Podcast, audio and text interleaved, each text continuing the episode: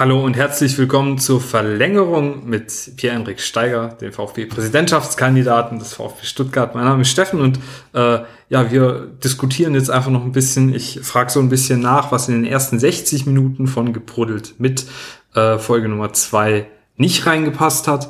Und ansonsten schauen wir einfach mal, wo sich das Gespräch hinentwickelt. Erstmal wieder vielen lieben Dank, dass du dich bereit erklärt hast, mit mir in die Verlängerung zu gehen. Jetzt einfach offene Diskussion ohne Ende. Also wenn du nachher doch noch einen Schlafplatz bräuchtest, sagst du einfach Bescheid, ne? Jetzt beginnt erst der Spaß. Ah. so, ich muss jetzt tatsächlich mal gucken, wo ähm, ich mir noch was angekreuzt habe, was irgendwie noch gefehlt hat.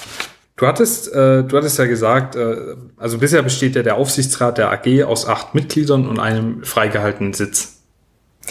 Äh, nein, ich glaube, sie waren schon mal, tatsächlich mal neun besetzt, aber sie haben halt im Laufe der Zeit immer mehr verloren. Okay. ähm, du möchtest ihn ja im Optimalfall auf zwölf Sitze erweitern. Ja. Hier erhält dann jeder Investor pro fünf Prozent einen Sitz. Maximal gehen jedoch vier Sitze an Investoren. Das ergibt die mathematische Rechnung, genau. wenn man immer auf 5,0 macht bei 24,9 genau. äh, eben nur 4 mal 5,0. Genau, wird, wird schwierig dann. ähm, äh, Daimler hat jetzt bereits zwei Sitze. Was ist, wenn wir jetzt einen neuen Großinvestor haben würden mit dann 13,15 Prozent oder so? Ähm, würden dann die Sitze neu verteilt werden? Kann Daimler seine Sitze verlieren oder prügeln sich die dann um diese vier Sitze oder wie genau ist das dann geregelt? Naja, ich meine, egal, also Jetzt nehmen wir mal an, es käme nur ein Investor dazu, mhm. der jetzt tatsächlich für 13, das macht nach Adam Riese wiederum zwei mhm. Sitze. Ähm, und also nach meiner ähm, Berechnung hätte dann eben der Daimler zwei und eben der neue Investor auch entsprechend zwei. Mhm.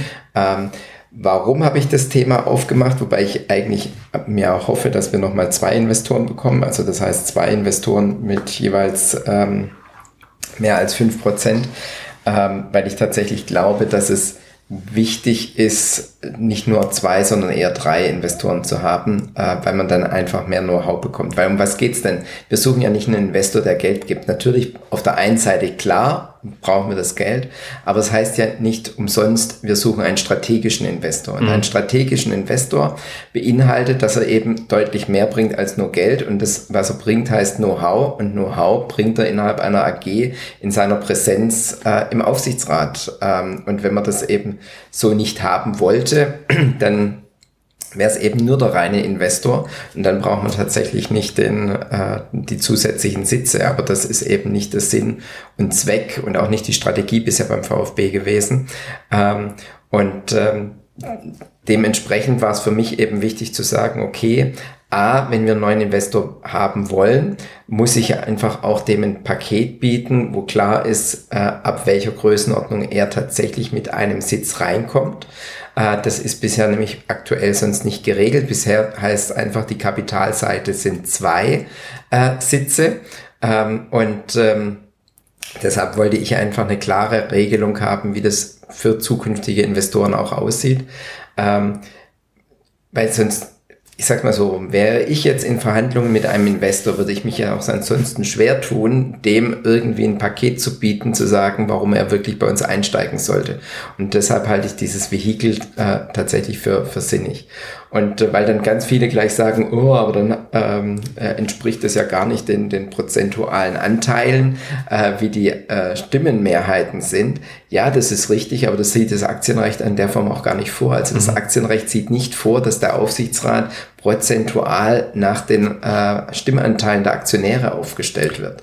Und ähm, Deshalb war mir nur wichtig zu sagen, ich will gucken, dass wir trotzdem immer in der Mehrheit äh, in Richtung EV die Besetzung eigentlich mit haben. Dann äh, heißt auf der einen Seite, ja, aber es sind doch eigentlich nur fünf, weil ein habe ich ja an die OFCs äh, sozusagen, wobei OFC möchte ich vielleicht nochmal erklären, mir geht es ja nur darum, ähm, wir haben ja im Fan-Ausschuss eine gewisse Struktur mit den mhm. äh, einzelnen Gliederungen und daraus werden dann sozusagen Vertreter gewählt und dergleichen. Und diese Struktur, die möchte ich eigentlich nutzen für die Diskussion zur Entscheidung, ähm, mit äh, wen stellt ihr euch denn vor, wer sollte denn äh, da möglicherweise eben auch mit in den Aufsichtsrat kommen.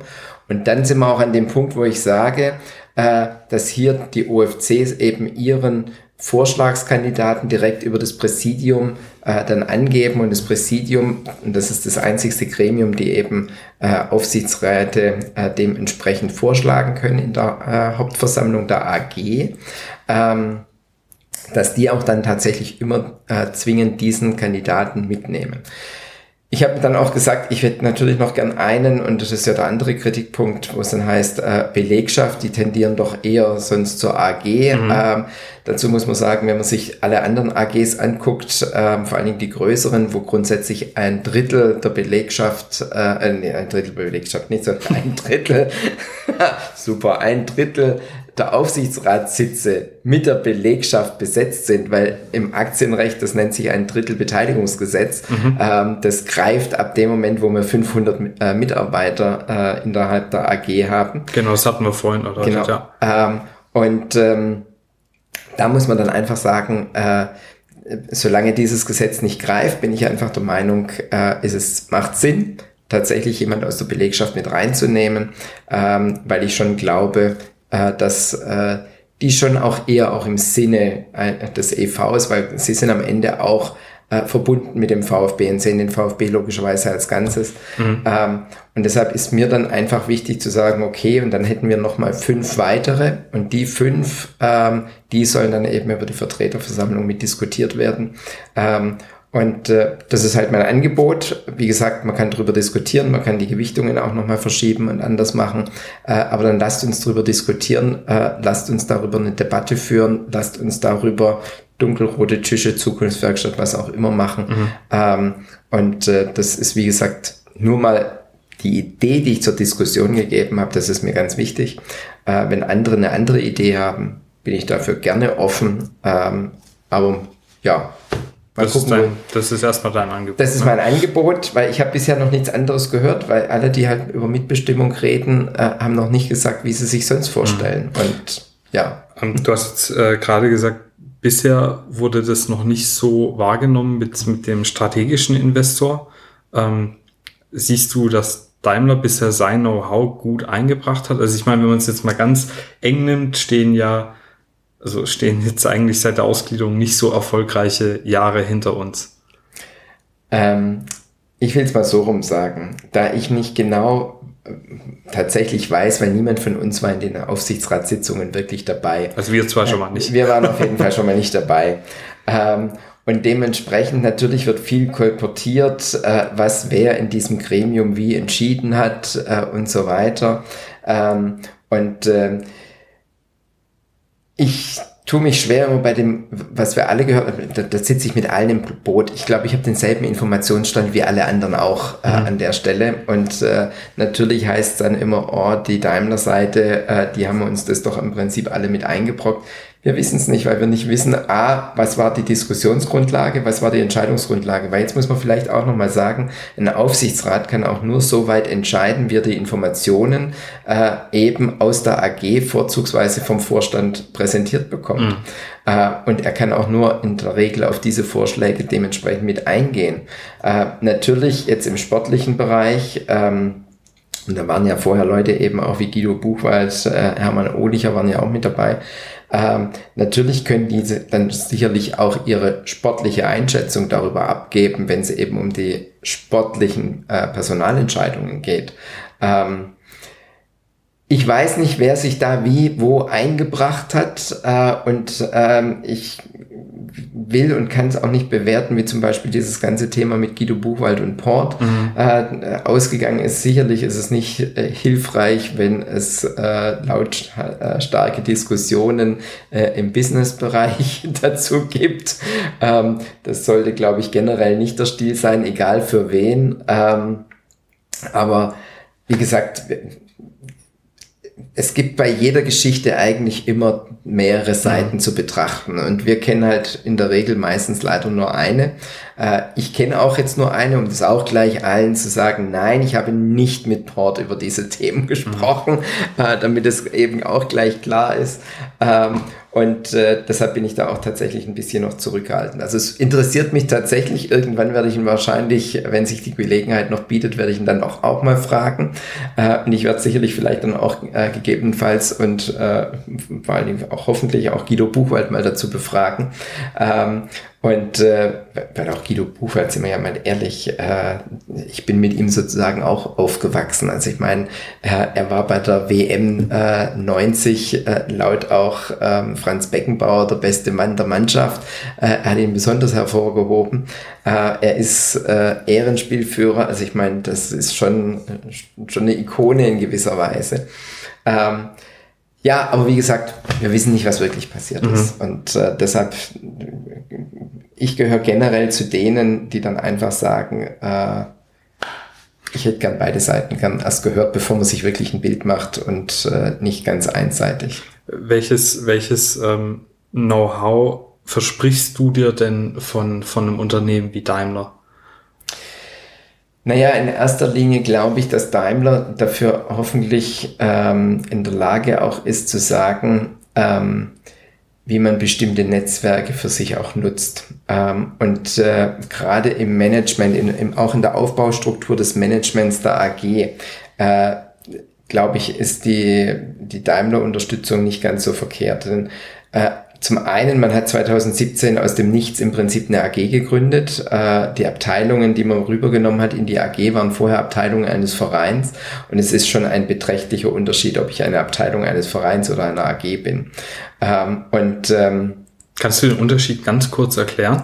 Na, das geht ja schon im Prinzip äh, bei, den, äh, bei den Protokollierungen oder bei den Nachweisverpflichtungen und so weiter los. Äh, das geht über die, die Finanzierungsebene. Die Finanzierung einer AG ist eine andere als die in einem EV, ähm, weil da ist ja der Profifußball in einem ähm, äh, in einem Zweckbetrieb sozusagen mit abge mhm. oder in einem wirtschaftlichen Zweckbetrieb mit abgebildet gewesen, äh, der dann auch nochmal äh, steuerlich separiert und anders behandelt wird wie der Rest des EVs. Äh, da kommen also ganz viele auch steuerliche Themen dann zum Tragen, äh, was für einen EV auch in dieser Gewichtung, was ist denn da noch gemeinnützig, weil der EV ja gemeinnützig ist und der Profifußball eben nicht. Und wenn da die, das Ungleichgewicht so groß ist, dass eben die Kapitalseite den gemeinnützigen Bereich echt dominiert, ähm, das bringt einen solchen Verein echt an, an Grenzen dann auch. Mhm. Und ähm, äh, und dann eben bei der Trennung, äh, muss man sagen, hat man natürlich auch der Verein als Verein etliche Abteilungen ja verloren. Das heißt, ich fange jetzt nur mal ganz simpel mit Buchhaltung, Marketing, Presse und so weiter an. Das war alles in der AG und wurde jetzt als Dienstleistung eingekauft. Ähm, klingt im Prinzip auch bisschen absurd, aber das ist tatsächlich rechtlich in dem Moment wahrscheinlich auch die beste Methode gewesen, weil der EV selber auch zu klein ist, um es zu rechtfertigen, dass man dafür nochmal ganze Abteilungen selber vorhält. Also mhm. eine Doppelstruktur macht da auch gar keinen Sinn. Ist wahrscheinlich auch wirtschaftlich nicht tragbar. Ne? Ähm, ja, vor allen Dingen jetzt, wo der EV im Prinzip in dieser finanziellen Größe dann nur noch da ist. Also ich meine, vorher hatte der EV, äh, was waren es, 160 Millionen äh, Umfang. Jetzt hat er noch ein bisschen mehr als drei Millionen. Das ist natürlich schon ein gewaltiges Gefälle.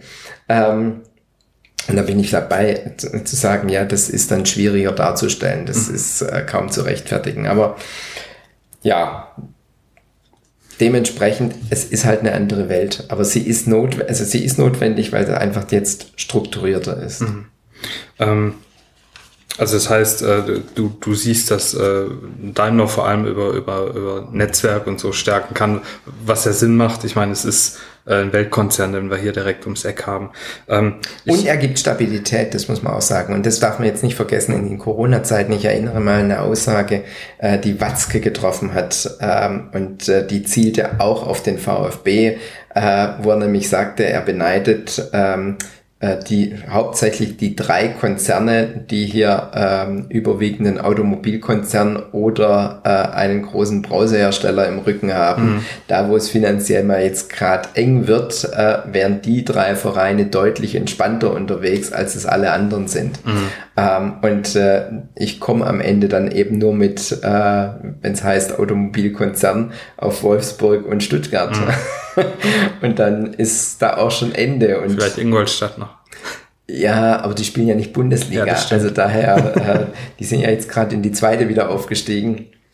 Äh, und die Watzke-Aussage war ja schon vorher, vor den ihrem Aufstieg in die zweite Liga. Aber nein, äh, er zielte echt auf die erste ab und damit war klar, er meint mhm. äh, neben Wolfsburg und äh, Stuttgart eben auch noch Leipzig. Und ich glaube tatsächlich, das gibt generell schon eine gewisse Stabilität. Ähm, die man jetzt gerade gebraucht hat. Also ich möchte es auch sagen, ich glaube, ich möchte mir kein Bild machen, wie es wirklich auch ausgegangen wäre, äh, äh, nicht nur bei Corona, sondern auch mit den Abstiegen. Ähm, also dass das weitestgehend echt halbwegs unbeschadet über die Bühne ging, das glaube ich liegt tatsächlich auch an diesem Konstrukt, dass wir eben eine Daimler AG, die fast keine Abstriche bei ihrem Sponsorenvolumen in der zweiten Liga im Verhältnis zur ersten Liga mhm. gemacht hat, ähm, wer macht es dann schon? Also das ist schon. Ist natürlich Leistung. jetzt die Frage, ob wir ähm, äh, manch einer möchte ja vielleicht sagen, dass, dass wir ohne, ohne die etwas planlose äh, Einkauferei, die nach, nach der Ausgliederung betrieben worden ist, äh, vielleicht gar nicht abgestiegen wären. Ähm, man ja. hatte ja schon das Gefühl, na, jetzt ist Geld da, jetzt, jetzt verpflichten wir ein paar äh, Leute die vielleicht nicht so, ja, nicht so den direkten Nutzen hatten. Aber das ist doch ein Phänomen, das tritt immer auf. Ähm, also ich glaube, das will ich gar nicht in Abrede stellen. Ähm, denn überall, wo dann tatsächlich man dann plötzlich Gelder zur Verfügung hat, ähm, dann äh, vergisst man was, was kostet. Bei dir wäre das aber nicht so, äh, was ist die Budgetvergrößerung der, des, der EV-Abteilung? Äh. Also Punkt eins, ich bin am Ende des Tages auch kein Heiliger. Und äh, dementsprechend keine Ahnung, ob ich da nicht dann doch auch irgendwann mal irgendwelchen Versuchungen mit erliege. Keine Ahnung. Aber ähm, ich hatte es ja vorhin schon mal erklärt, wie das äh, mit den Budgets dann auch tatsächlich mhm. ist. Und ähm, Nein, ich, ich, ich sehe beim EV am Ende nicht diese Gefahren, weil es, wir reden ja immer noch über, äh, in Anführungszeichen, überschaubare Summen. Mhm. Und ähm, weil es wird ja erst, äh, beziehungsweise ein Verein in der Größenordnung, wenn wir das jetzt auch mal so nehmen, wie, wie wir jetzt den VfB mit meinen Erweiterungen oder Budgetserweiterungen äh, nehmen würden äh, und auch meine Entwicklungen, was die, äh, äh die Mitgliederanzahl angeht, der Traum ist, wenn man sich irgendwo um die 10 bis 12 Millionen irgendwann mal bewegen würde. Mhm. Das ist so die, die Zielgröße, wo ich sage, da sollten wir uns mal ähm, mittellangfristig versuchen hinzuorientieren. Und dann sind wir immer noch in der Größenordnung, das ist zwar viel Geld, gar keine Frage, aber das sind nicht die Summen, bei denen man jetzt großartig das Träumen anfängt und äh, sich irgendeinen goldenen Palast irgendwo hinsetzt. ähm, du hast äh, vorhin das schon kurz angesprochen.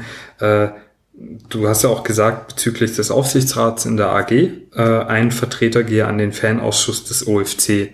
Das hast du so im Zukunftspapier beschrieben. Genau. Ähm, den Fanausschuss des OFC gibt's ja so gar nicht. Ähm, ja, das ist richtig. Ich habe im Prinzip äh, einfach nur mal, die, an der Formulierung äh, gebe ich zu, da war sie vielleicht etwas un, unglücklich. Mir ging es im Prinzip aber darum, auch zu sagen, äh, zum einen, der Vertreter muss nicht zwingend ein Mitglied sein. Mhm. Ähm, das ist mal Punkt eins, ähm, weil ja viele immer denken, nur, nur die Mitglieder kommen da durch. Mhm. Nee, in dem Bereich geht es mir darum, einfach zu sagen, hey, wir haben ja einen Fanausschuss, die, also die, die ganzen OFCs bilden sich ja in den, es sind jetzt glaube ich vier, es werden jetzt glaube ich fünf äh, Regionalgruppierungen, äh, wenn ich es richtig noch im Kopf habe. Und ähm, da haben wir eine gewisse Struktur und mir geht es einfach darum, dass aus dieser Struktur heraus äh, die für sich die Diskussion anzünden und sagen, okay, welchen Weg äh, wählen wir, wie entscheiden wir, äh, wen wir da sozusagen nominieren oder dahin bringen, da will ich den überhaupt allen samt gar nicht reinreden, sondern das sage ich, das, das ist dann eure Veranstaltung, sondern ihr kriegt die Chance, dass ihr jemanden äh, entsenden dürft. Also und das auch zu sagen, das ist gar keine Kritik, im Gegenteil in Richtung Suck zu sagen, oh, das war's nicht. Der kann es ja auch wieder werden, weil mhm. vielleicht alle sagen, hey, der hat doch schon Erfahrung und wir würden uns gerne für den auch entscheiden. Mhm. Und wie sie den Weg dann dahin finden, da, da würde ich mich gerne raushalten zu sagen, hey, das, das ist eure Spielwiese, das könnt ihr machen, ähm, weil mir wichtig ist, dass ihr hinter eurem Kandidaten steht, der dann eben in den Aufsichtsrat äh, eben mit entsandt wird. Das ist für mich wichtig. Aber das kann auch dementsprechend äh, ein, ähm, äh, ein, äh, ein Zug sein, äh, bei dem ich manchmal den Eindruck habe, dass es manche gibt, die so ein bisschen die Nase rümpfen, weil er eben nicht genau über so einen Weg äh, nominiert wurde, sondern er wurde ausgepickt. Ähm, und, äh, und das meine ich gar nicht kritisch und auch nicht kritisch ihm gegenüber, ähm, aber ich glaube, auch ihm wäre es lieber gewesen, wenn er über irgendein legitimiert, äh, legitimes Gremium äh, aus der Fanszene heraus mhm. in diese Geschichte hineingekommen wäre. Und ähm, daher, also bezogen auf Kontinuität wäre es natürlich vielleicht sogar sinnig äh, an der Stelle, wenn man sich auf ihn einigen könnte. Mhm. Ähm, aber da will ich gar nicht reinreden und ich will auch gar nicht Werbung für irgendjemanden an, dem, an der Stelle machen, aber ich möchte es einfach nur noch mal ins Bewusstsein setzen, was mir da in dem Punkt eigentlich wichtig war. Und das heißt einfach, ich möchte, dass es eine Person gibt, mit der sich die Fanszene identifizieren kann, zu sagen, ja, den sehen wir tatsächlich als unseren Vertreter, als unseren Mann in diesem Gremium. Setz mal Fritzler rein. äh, Jurist, also emotional ja, juristisch schwierig. ähm, du hast auch dann geschrieben, ah nee, genau, äh, Verständnisfrage, weil wie gesagt, ich habe dein Zukunftspapier gelesen. Ja. Ähm, es ist wirklich nicht alles einfach, aber das liegt halt auch einfach daran, dass Vereinsrecht und AG-Recht eine komplizierte Geschichte sind. Ähm, die restlichen Sitze setzen sich dann ja aus den Vorschlägen des Präsidiums zusammen. Also, oder einige Sätze, ich habe jetzt nicht alle aufgezählt. Und der Vertreterausschuss darf dann aus den vom Präsidium vorgeschlagenen Kandidaten Ja oder Nein sagen. Ja, man diskutiert über diese Vorschläge. So, jetzt kommt der Punkt, äh, ja, dann habe ich das tatsächlich in dem Punkt nicht so ganz sauber formuliert. Äh, mein, ich sag mal, was mein Gedanke dabei war.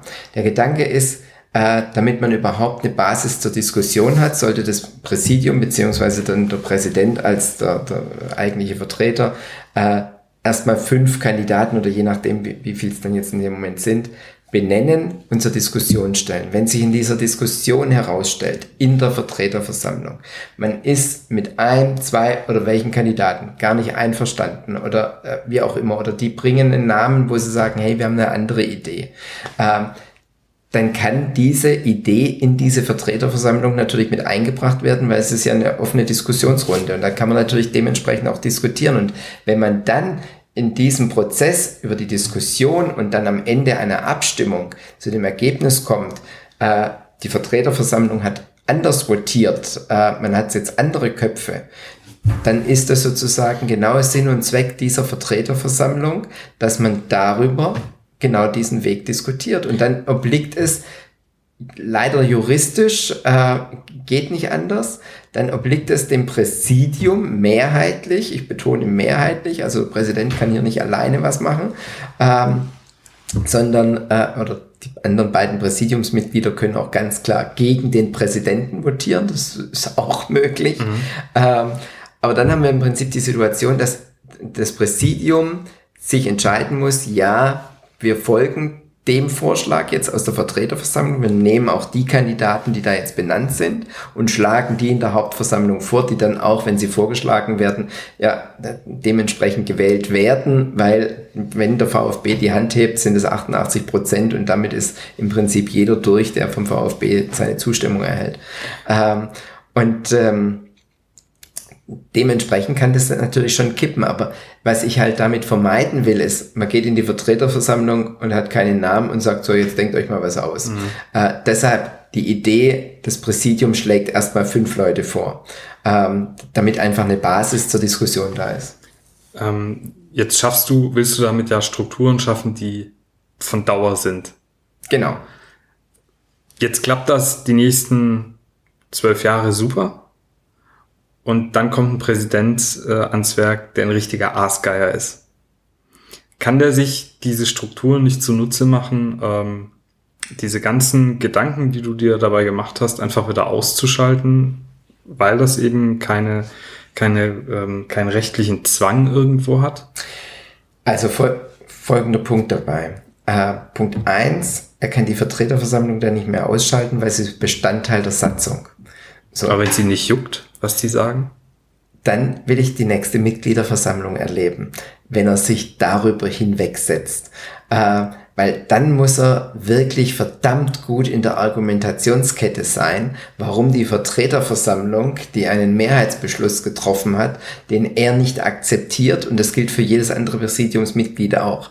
Ähm, und äh, wenn er da immer noch das Wohlwollen hat äh, aus der Mitgliederschaft heraus, dass die dann sagen, ja, wir sind auf der Seite des Präsidenten an der Stelle, ähm, okay, dann alle Achtung, dann müssen seine Argumente echt tiefgreifend gewesen sein. Aber äh, ich persönlich glaube, dass äh, sich gegenüber einem Votum einer Vertreterversammlung, und deshalb betone ich auch, will ich es ja so groß wie möglich haben, weil das ist ja dann echt mal eine, in Anführungszeichen Masse, natürlich immer noch eine kleine Gruppe im Verhältnis zu allen Mitgliedern gerechnet, aber deutlich mehr, als wenn das jetzt nur ein Gremium mit 5, 6, 8, 9, 10 oder 12 Leuten ist. Mhm. Äh, und ich will ja perspektivisch auf äh, 100 oder wenn wir sogar noch mehr Mitglieder werden könnten, noch größer werden. Ähm, weil das dann einfach wirklich schon mal eine repräsentative Größe irgendwo dann darstellt. Also richtig repräsentativ wird bei solchen Gremien immer schwierig. Mhm. Da sind wir uns, glaube ich, einig. Aber ähm, nein, ich glaube, man kann dieses Gewicht einfach nicht ignorieren. Mhm. Aber auch umgekehrt glaube ich, dass man über so eine Gruppe, ich habe es vorhin, glaube ich, auch erwähnt, einfach auch noch eine andere Transparenz in die gesamte Entscheidungsstruktur reinbekommt und ein anderes Verständnis darüber äh, in der Mitgliedschaft äh, mit erzielen kann. Weil ich will weg mit Closed Shop, geschlossene Türen, kleine Kämmerchen und irgendwas wird besprochen und fast keiner kriegt's mit oder beziehungsweise wir kriegen nur am Ende irgendwelche gekürzten Protokolle äh, in der Form, weil es muss ja nicht immer, äh, beziehungsweise man ist nicht verpflichtet, äh, alles in epischer Tiefe zu veröffentlichen, mhm. sondern es gibt einfach bestimmte Dinge, die sind veröffentlichungspflichtig und die werden veröffentlicht. Und alles andere, was daneben drum, äh, links und rechts war, ähm, wird, fällt dann unter den Tisch und davon weiß keiner was. Und das wäre bei der Vertreterversammlung eben nicht der Fall. Die würden alles mitbekommen. Okay, aber die Vertreterversammlung ist ja einmal im Jahr weil auch die Hauptversammlung nur einmal im Jahr ist. Das ist wie bei jeder Aktion, also wie bei ja. jeder AG, auch die Daimler AG, Volkswagen, egal wer, jeder hat diese Veranstaltung nur einmal im Jahr. Und wo ist dann also während des Jahres äh, bei solchen Abläufen die Transparenz für mich als Mitglied äh, durch die durch die Vertreterversammlung oder durch die Vertreter selbst? Geht es dann nur um die Hauptversammlung oder? Ja, es geht nur es, kann juristisch nur um die Hauptversammlung mhm. gehen, weil das ist ungefähr dasselbe wie bei uns die Mitgliederversammlung mhm. äh, jetzt im Verein. Also das ist genau gleiche Ebene, gleich, also auch innerhalb der AG ist die Hauptversammlung das sozusagen höchste Gremium, mhm. äh, weil da die Aktionäre eben äh, dementsprechend abstimmen wie gesagt, bei uns mit der Krux, wir haben nur zwei Personen, die ja. die Hand heben. Das ist, aber äh, das ist unterm Strich die, die Situation. Und ähm, natürlich, also an was man weiterhin nicht rankommt, weil das auch gesetzlich nicht vorgesehen ist, was die ganze Haupt, also was ähm, in der Hauptversammlung die ganze Zeit abläuft und was da in Unterlagen ist. Ähm, da gibt es kein Rankommen tatsächlich. Mhm. Und äh, um das mal auch mal andersrum zu sagen, gäbe es niemanden äh, aus dem Präsidium, der gleichzeitig ähm, äh, im Aufsichtsrat sitzen würde, äh, dann würde niemand im Präsidium auch nur den Hauch einer Ahnung haben, was tatsächlich da in der Aufsichtsratssitzung besprochen worden mhm. ist. Ähm, weil das einfach immer so ist. Das ist die Rechtssituation mhm. in der Form. Und ähm, trotz alledem glaube ich, dass man eben doch über eine Hauptversammlung recht viel, weil man das heißt, der Vorstand muss ja komplett Rechenschaft ablegen über alles. Und da ist schon auch meine Vorstellung, dass auch diese ganzen Informationen im Vorfeld an die Vertreterversammlung gehen. Das mhm. heißt, die kriegen tatsächlich deutlichst mehr mit, als was sonst kommuniziert wird. Mhm. Ja, einschränkend nur einmal im Jahr, wie in jeder anderen Aktiengesellschaft in dieser Republik äh, und auch weltweit. Okay. Ähm, das ist halt so. Wir haben es doch beim EVA auch. Wir kriegen es doch auch nur einmal im Jahr wirklich mit. Und das ist wahr, ja. So, und vielleicht ein Punkt noch ergänzend, aber ich bin darüber hinaus auch jemand, der sagt, äh, ich bin der Meinung, man muss trotzdem mit vielen Informationen auch transparenter umgehen. Das geht schon bei den Geschäftsordnungen los. Warum werden die nicht veröffentlicht? Bei allen anderen kann man die ansehen. Ich bin der Meinung, da bricht dem VfB nichts aus der Zacke, wenn wir das auch beim VfB veröffentlichen. Damit man da auch genau weiß, wie bestimmte Dinge zusammenhängen. Oder wer hat welche Entscheidungsbefugnisse mhm. und dergleichen. Ähm, und ähm, ich glaube auch, dass dann viele Gerüchte, die dann sonst entstehen, dadurch gar nicht entstehen, weil man es dann plötzlich nachlesen kann, wer ist dafür zuständig. Ach ja, deshalb hat der und der das entschieden, weil laut Geschäftsordnung ist er auch dafür zuständig. Mhm. Ähm, aber das weiß halt keiner, weil niemand hat Einblick. Und diese Verschlossenheit, die würde ich tatsächlich an vielen Stellen gerne ein bisschen aufbrechen. Im Zukunftspapier hast du auch geschrieben, dass in der Satzung festgeschrieben werden soll, dass Frauen und Männer unter dir entsprechend ihrem zahlenmäßig, zahlenmäßigen Verhältnissen vergleichbaren AGs Verein und gemäß geltenden rechtlichen Vorgaben und Empfehlungen gewählt werden können. Geht es bislang noch nicht?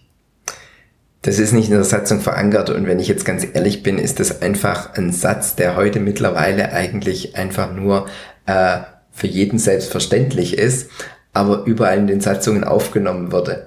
Mhm. Aber bei uns ist er in der Satzung und in den Statuten auch tatsächlich noch nicht drin. Aber es geht ja trotzdem, oder? Es geht natürlich mhm. nur, bis jetzt ist es ja nur auf, äh, haben wir Lust oder haben wir nicht Lust. Mhm. Äh, so, und es ist, weil wir schreiben ja auch ansonsten, es, wenn wir auch über Werte und sonst was reden, mhm. sagen wir immer, wir hätten das gern schon in der Präambel irgendwie festgelegt und was auch immer. Mhm. Und äh, deshalb halte ich es in der heutigen Zeit für extrem wichtig, dass diese in Anführungszeichen Kleinigkeit mhm. einfach auch schriftlich in den Papieren auftaucht. Das, wenn du so willst, ist das eigentlich nur der Hinweis, Leute, äh, ihr denkt vielleicht schon in die Richtung, aber äh, auch juristisch dingfest ist es eigentlich erst, wenn wir es wirklich reinschreiben in die Statuten. Okay, steht dann aber in den Statuten können und nicht müssen.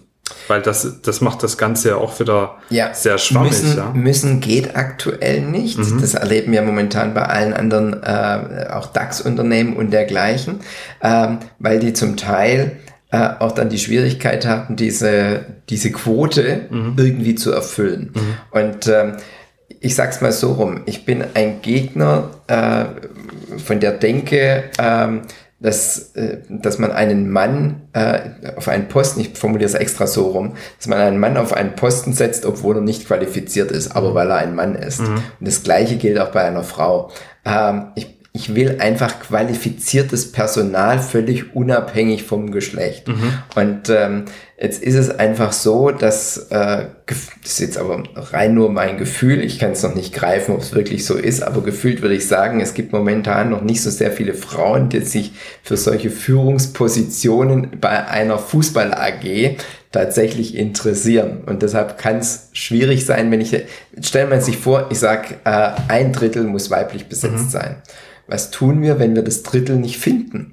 Äh, ganz blöd. Das heißt, besser suchen. ja, aber es kann, aber wie gesagt, angenommen, wir finden niemanden, der sich auch bereit erklärt, weil sie sagen, ihr habt ja nicht alle, also nee, da will ich jetzt gar nicht hin, äh, dann haben wir natürlich ein Problem. Und deshalb kommt diese Formulierung mit können und nicht müssen.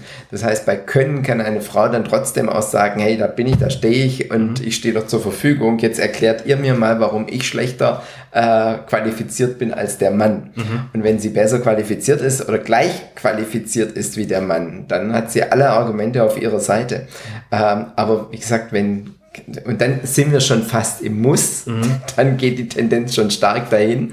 Äh, aber wie gesagt, wenn sich niemand meldet, dann kann man nicht sagen, ja, wir müssen da ja Frauen draufsetzen und deshalb, wir haben keine und deshalb sind die Sitze leer. Das heißt, sowas wie bei den Grünen äh, würdest du, würdest du aber schon in Erwägung ziehen, dass man zum Beispiel sagt, wenn man zwei hat von einer, von ähm, äh, der gleichen Qualifikation, ähm, dass man dann die Frau nehmen muss.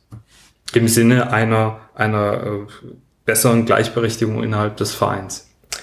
Also soweit ich es bei den Grünen ja verstanden habe, war das trotzdem eine interne Diskussion. Es mhm. hätte ja auch Habeck werden können jetzt für ja. die Spitzenstellung. Ähm, und äh, also in der heutigen Zeit glaube ich, ja, ist es angebracht. Mhm. Ähm, also ich, ich mag eigentlich nicht diese Diskussionen, weil ich einfach immer sage, es geht ja nach den Qualifikationen. Aber es ist nicht von der Hand zu weisen. Wir haben auch äh, in, in anderen Branchen ganz klar, wo Frauen benachteiligt sind. Äh, und immer wenn das sozusagen der Fall ist, dann muss man tatsächlich gucken, äh, wie kann ich dann bei gleicher Qualität dann, oder nein, dann nicht, kann ich gucken, sondern muss ich sogar gucken zu sagen, okay, dann müssen die dann mit rein. Mhm. Äh, gar keine Frage. Du willst die Budgets ja steigern im Verein, in ja. den Abteilungen. Äh, ich lese jetzt auch mal, wie ich es vorhin getan habe, einfach mal die Zahlen vor. Das sind große Zahlen. Ähm, für Hockey willst du 300.000 Euro Budget, für Leichtathletik 2,5 Millionen langfristig, ähm, für Faustball 100.000, das waren vorher 13.000 oder sind es bis jetzt 13.000, für Tischtennis 300.000, für die Schiris 25.000 Euro, das sind alles die jährlichen Budgets. Dann willst du bei den Schiedsrichtern noch eine Kampagne gegen Gewalt an Schiedsrichtern für 50.000 äh, starten und einen Fonds für Gerichtsverhandlungen etc. pp. in Höhe von 250.000 Euro anlegen. Dann soll bei der Garde das Budget von 0 auf 5.000 Euro erhöht werden für Veranstaltungen etc. pp. Das ist aber mehr auch die Symbolkraft, äh, die einfach dahinter steht, weil ich einfach sage, für das, was die Garde da tut, äh, bin ich der Meinung, sollte auch der VfB für einstehen äh, und sagen, komm, da geben wir jetzt mhm. auch was. Also die finanzieren sich bisher fast komplett aus Spenden. Mhm. Und da sage ich, da steht uns gut zu Gesicht, dass man sich auch der VfB daran beteiligt. Okay, und, und dann soll noch ein Museum gebaut werden, ein Vereinsmuseum und ein Sozialfonds in Höhe von 250.000 Euro ähm, geschaffen werden. Äh, ich habe mir jetzt irgendwo die 3, Gesamtzahl 3,4 Millionen aufgeschrieben. Ja, ich kam auch auf um die 3 Millionen. Ähm, das willst du, wie vorhin gesagt, nicht über die Mitgliedsbeiträge erhöhen. Ja. Sondern über abteilungsspezifische Sponsorenpools. Ja. Das ist ganz schön viel Geld. Äh, ja. Ähm, hast du, hast du hierzu schon mit Firmen konkrete Gespräche geführt, dass du weißt, okay, ähm, das Geld, das, das bekommen wir auch hin? Also ist hinter diesen Zahlen Hast du da schon konkrete Bemühungen äh, drum, drum Nein, gehabt? hinter den Zahlen steckt ein System. Mhm. Äh, und das System ist an der Stelle entscheidend. Mhm. Und jetzt muss ich ganz kurz, ähm, ich, ich versuche es auch wenn es schwierig ist, ich versuche es einfach zu erklären. Okay. Ich weiß, Für mich. Ich, ich bin, nein, ich, nein, es hat nichts mit dir zu tun. Es, liegt ja mehr an mir. Ich, ich weiß, ich bin da äh, ein bisschen zu kompliziert äh, manchmal. Äh, weil für mich ist vieles dann einfach logisch. Ich habe äh, an anderer Stelle ja schon erklärt, äh, man stelle sich vor, äh, ein, ein Installateur plant die, die Leitungen kompliziert in einem Haus. Für den ist das komplett logisch. Da stehe ich dann wieder Ochs vom Berg, weil das ist nicht meine Materie. Mhm. Ähm, und hier ist es in dem Fall aber meine Materie. Das ist wie bei einem Automechaniker. Ich habe keine Ahnung, was ein Automechaniker alles da tatsächlich tatsächlich alles in dem Auto irgendwie anstellt. Äh, und wenn der mir was erklärt, ist das für mich ein böhmisches Dorf. Also daher, ähm, das ist, äh, das ist halt seine Kompetenz. Und ja. ich habe sie halt anders. Und meine, die Kompetenz, die mir vielleicht fehlt, ist, dass es mir noch nicht gelungen ist, das in einfachen, verständlichen Worten, also was ich erzähle, ist für mich irgendwie verständlich, aber es bin halt, ist halt für mich. Mhm. Das ist, und das hat nichts damit zu tun, zu sagen, oh Gott, ihr könnt es nicht begreifen, um Gottes Willen. Nein, das, das auf gar keinen Fall. Ähm, also, wir versuchen es. Ähm, das System, was dahinter steckt, ist folgendes. Äh, erster Punkt, ähm, und dazu muss ich auch nochmal in die Gespräche mit den Abteilungen kurz äh, Einblick äh, werfen. Äh, von allen Abteilungen kam von denen zu sagen, hey, wir wollen eigentlich mehr in die Masse raus, in die mhm. Breite. Und wir reden nicht über die Region Stuttgart, wir reden hier über Württemberg. Wir wollen Schulkooperationen haben. Und das fand ich interessant, dass das von jeder Abteilung kam. Mhm. Und zwar ohne, dass die sich abgesprochen hatten. Äh, Schulkooperation ähm, heißt, in dem Fall, man geht auf, man sucht sich Schulen, die dann sagen, ja, wir sind bereit, oder wir erklären uns bereit, dass der VfB äh, für den Sportunterricht bestimmtes Know-how zur Verfügung stellt, bestimmte Materialien zur Verfügung stellt, äh, damit man bestimmte Sportarten dort dann durchzieht, die man sonst möglicherweise nicht durchzieht. Interessanterweise ausgerechnet Faustball praktiziert dieses System bereits. Mhm. Die haben das schon. Ähm, also das hätte ich den anderen eher zugetraut. Bei Faustball hätte ich gedacht, ah, das ist doch die Sportart, die am meisten belächelt wird eigentlich am, äh, von den meisten. Aber äh, tatsächlich, da ist das schon der erste Leuchtturm, wo ich sage, hey, die haben es schon bewiesen, dass sowas geht. Also das heißt, vom Prinzip geht es, jetzt muss man die Struktur dementsprechend nur weiter aufziehen und das eben auch für alle anderen Sportarten. Äh, so, das heißt, ich habe jetzt eine Schule in einem Ort. Und ich brauche ein bestimmtes Budget und das liegt nämlich in diesen Zahlen mit drin. Das heißt nämlich nicht, dass ich mit diesen Zahlen dann hergehe und sage, so, und jetzt puste ich diese eine Mannschaft mit diesem Geld auf. Sondern da liegt auch drin, dass wir die Schulen mit Materialien ausstatten und äh, wie auch immer und mit Betreuung und dass sie ähm, bestimmte äh, Trainerunterstützung hier und da mitbekommen. So, und jetzt habe ich die, eine Schule im Ort XY dann geht man her und das, das müssen eben wirklich spezielle Leute sein, die dann hergehen zu sagen, okay, ich gucke jetzt in diesem Ort, welches kleinere mittelständische Unternehmen oder Händler oder wer auch immer wäre bereit in einer Größenordnung von 1500, 2000 oder 2500 Euro sich an diesem Paket, an dieser Kooperation zu beteiligen, damit der VfB in der Lage ist, diese Schule als Kooperation mit reinzunehmen. So, und ich weiß, das ist kleinteilig, aber A, mit dieser Kleinteiligkeit äh, habe ich auch Erfahrung, ich weiß, wie das funktioniert. Also auch wir in der Stiftung haben über, mittlerweile glaube ich, über 2000 Schulkooperationen. Das werden auch tatsächlich jetzt auch nach Corona gerade wieder immer wieder mehr. Mhm. Ähm, und äh, daher war ich auch verwundert, ich musste schmunzeln, als die Abteilung mit dem Thema Schulkooperation kam. Ich habe das mir alles erst von denen erzählen lassen und habe dann immer nur gedacht, wenn die wüssten, dass ich das tatsächlich auch schon gemacht habe. Äh, und am Ende habe ich es denen auch erklärt äh, und auch wie wir das machen bei uns. Ähm, und dann haben die sich eigentlich alle eher gefreut, weil sie gesagt haben, ey, der weiß ja sogar von was wir reden und hat uns ja direkt verstanden, was, was wir ihm sagen.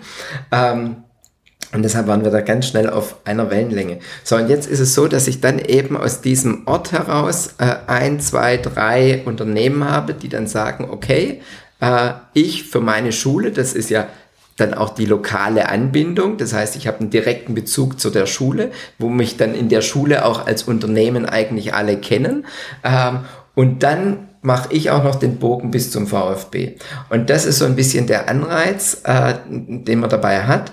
Und äh, wir wissen, dass das tatsächlich funktionieren kann. Und äh, ich sage es jetzt mal so rum, weil die Frage kam ja auch schon auf mit, naja, wir machen das ja im gemeinnützigen Bereich und das ist jetzt aber Sport und Fußball. Mhm. Wir haben unser System aus dem Fußball kopiert. Wir haben das bei anderen Vereinen als Fußballvereine mal gesehen und haben dann dieses System auf uns rüber kopiert. Und ähm, das, äh, dementsprechend weiß ich, dass das schon funktioniert. Es waren nur nicht viele Vereine, die das auf diese Art und Weise schon mal gemacht hatten. Mhm. Und ähm, weil man dazu einfach dann auch tatsächlich einiges an Wissen braucht. Aber ich sage auch ganz ehrlich, wir haben uns dieses Wissen damals eben eher aus dem sportlichen Bereich zu uns rübergeholt. Und jetzt geht der Weg, wenn man so will, im Prinzip wieder zurück in Richtung VfB.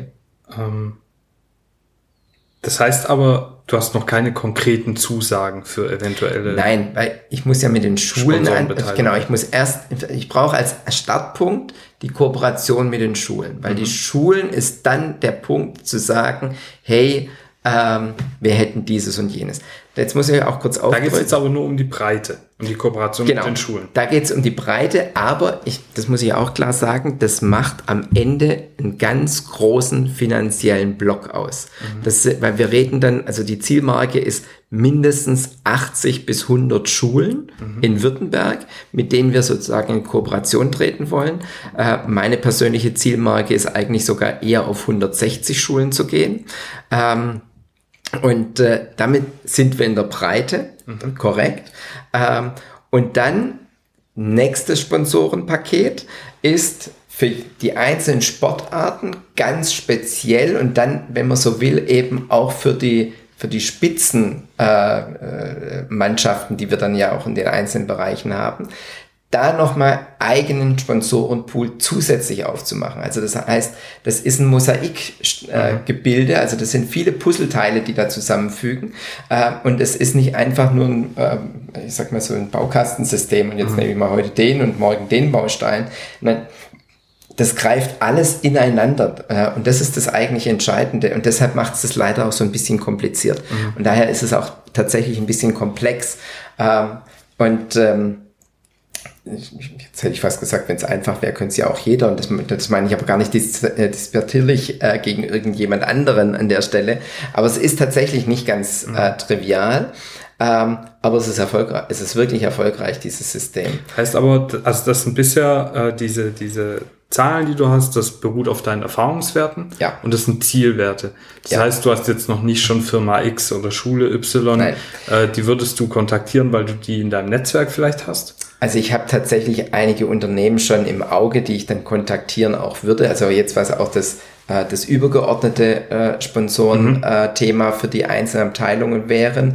Äh, die will ich deshalb jetzt nicht nennen, weil die wissen noch nichts von ihrem Glück. Okay. Daher, es ist fairer, man tritt dann an sie heran. Nur ich bin heute nicht in der Position, dass ich an irgendjemanden herantreten kann, mhm. äh, sondern sowas kann man nur machen, wenn man gewählt ist. Und das ist auch tatsächlich, das, das sehe ich auch so, äh, in der Form, auf der Höhe ist es die Aufgabe des Präsidenten ähm, tatsächlich bei den Unternehmen aufzuschlagen, ähm, weil da reden wir dann eben nicht mehr über 1500, 2000 oder 2500, da reden wir dann eben über 15.000, 25.000, 50.000, ähm, wobei 50.000 gebe ich zu, ist schon für diese Abteilungen äh, als übergeordnetes Sponsorenthema äh, eine Herausforderung. Also beim, Leichtat beim Leichtathletik geht es dann noch eher. Ähm, also bei, beim Leichtathletik haben wir da nochmal andere Hebel. Und auf die Summe 2,5 Millionen, auch da kurz gesagt, woher kommt die? Die Summe resultiert einfach aus den Vereinen, mit denen der VfB Leichtathletikabteilung heute in Konkurrenz lebt. Mhm.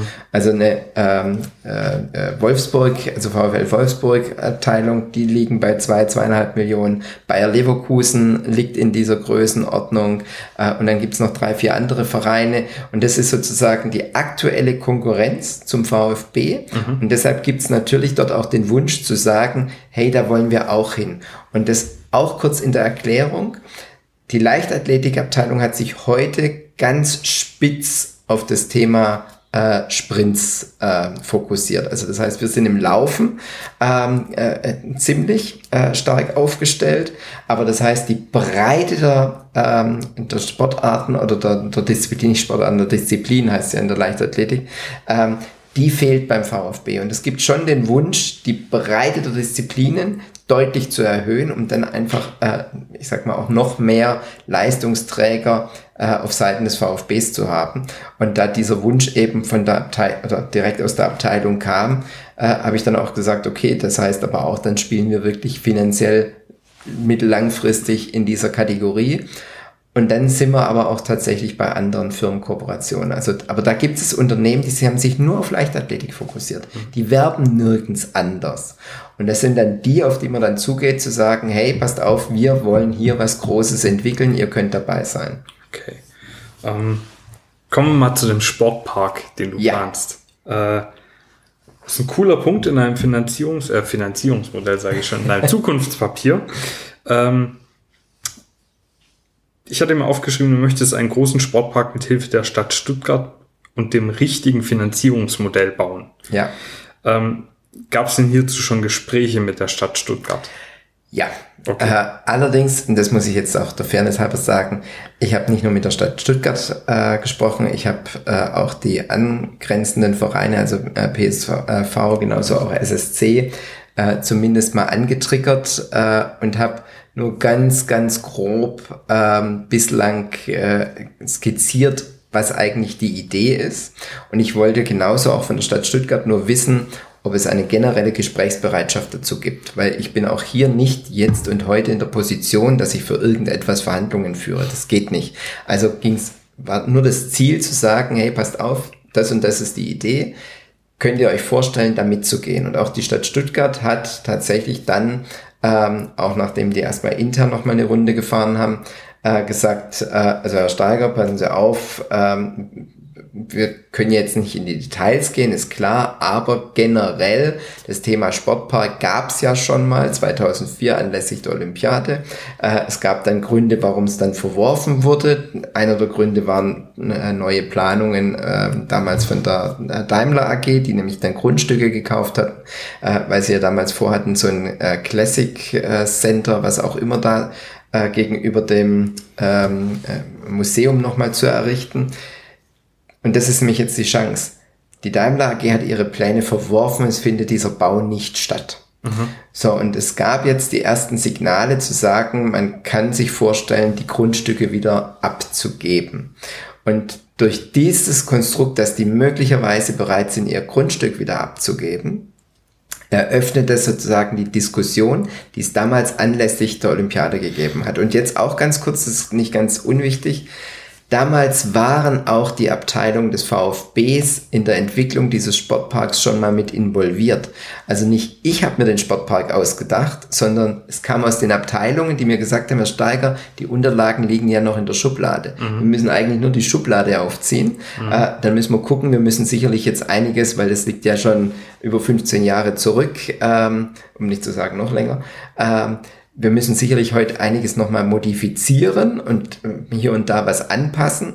Äh, aber äh, prinzipiell, das wäre damals möglich gewesen. Das hätte man damals auch gemacht, äh, anlässlich Olympiade. Damals wäre aber die Stadt Stuttgart im Finanzierungslied gewesen. Äh, in diese Position wird sich die Stadt Stuttgart jetzt nicht mehr so begeben. Äh, aber man kann das tatsächlich, wenn man, man kann auch bestimmte Fördergelder bei sowas abrufen äh, und es gibt viele andere Möglichkeiten dann noch darüber hinaus. Und wenn man da eben das richtige Konstrukt dann wählt ähm, mit, dem, mit der richtigen Laufzeit, ähm, ist es eigentlich machbar. Das war so generell die Haltung aus allen Bereichen heraus. Ähm, vor allen Dingen, weil man die Erfahrung da kam auch wieder die Leichtathletik, die gesagt haben, hey, wir haben das gerade erlebt, wie das in anderen ähm, Städten praktiziert worden ist, wo das von Vereinen aus der Leichtathletik ähnliches umgesetzt worden ist. Ähm, und äh, das gibt mir im Prinzip die Hoffnung zu sagen, ja, dann glaube ich, dass das tatsächlich auch äh, tragfähig ist und auch funktioniert. Ähm, und äh, man nimmt einfach diese Ideen mit auf. Und ähm, deshalb, ich glaube dran, dass, dass das wirklich geht. Du schreibst auch äh, in deinem Zukunftspapier, alle aktiven Mitglieder sollen gleichberechtigt den Sportpark nutzen dürfen. Ja. Ähm, wenn wir jetzt so viele neue Sportler zum VfB holen, wie du dir das wünschst, wie viele Quadratkilometer soll dann das Gelände umfassen? Ach, wir nehmen den ganzen Vasen dazu. Weil, Nein, das ist ähm, Quatsch. Wenn, wenn alle jetzt gleichzeitig trainieren können, weil alle möchten ja vielleicht gerne nachmittags um vier oder so, ja. Nein. Ähm, und der Verein dann auch noch die Anzahl, das hattest du auch geschrieben, der Hobby- und Amateursportler gleichzeitig erhöht, stelle ich mir das platzmäßig echt schwierig vor. Äh, ja, der Gedanke ist, der Gedanke kommt vorher ein bisschen woanders her. Äh, und zwar, ich will es mal kurz erklären äh, was auch aus der Diskussion mit den Abteilungen wieder kam und mhm. auch von den Aktiven kam, die dann gesagt haben, hey, wir haben eigentlich äh, eine ganz einen ganz tollen Kraftraum und wir haben einen ganz tollen äh, Konditionsraum, aber den darf nur die, die erste und die zweite Mannschaft äh, im Prinzip benutzen und sonst niemand, also noch nicht mal innerhalb der AG alle Mannschaften. Mhm. Ähm, also so ist es uns äh, jetzt dann zugetragen worden.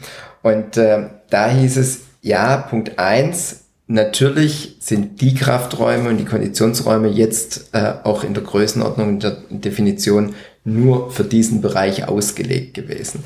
Die Idee war zu sagen, lasst uns doch größere Räume, weil die gehen da ja nicht immer geschlossen, also das muss man jetzt kurz zum Verständnis haben, der geht nicht die ganze Mannschaft gleichzeitig irgendwie jetzt hier zum Trainieren, sondern mhm. die kommen und gehen und wie auch immer. Und dass eben dieses Kommen und Gehen auch geöffnet wird eben für die äh, Amateursportler. Ähm, an der Stelle, weil sie ja auch sagen, also selbst aus Jetzt komme ich wieder mit der Leichtathletik, die dann meinten, hey, stelle man sich vor, unsere Sprinter unterhalten sich hier mal mit unseren Mittelstürmern und erklären denen, hey, wenn du vielleicht mal diese oder jene Technik noch mit anwendest, die wir dir vielleicht mal kurz erklären könnten, vielleicht bist du dann noch ein bisschen schneller als jetzt. Und das meine ich auch mit diesem einfach sportübergreifend äh, einen Austausch. Also ich meine, ich habe äh, jetzt auch gelernt, im LZ äh, wird ganz besti also ganz speziell völlig andere Sportarten durchgeführt, weil man mhm. sagt, man will die Motorik nicht nur auf Fußball konzentrieren, sondern die sollen einfach gesamtheitlich äh, trainiert und ausgebildet werden, weil sie dann als Fußballer im Gesamtpaket besser funktionieren.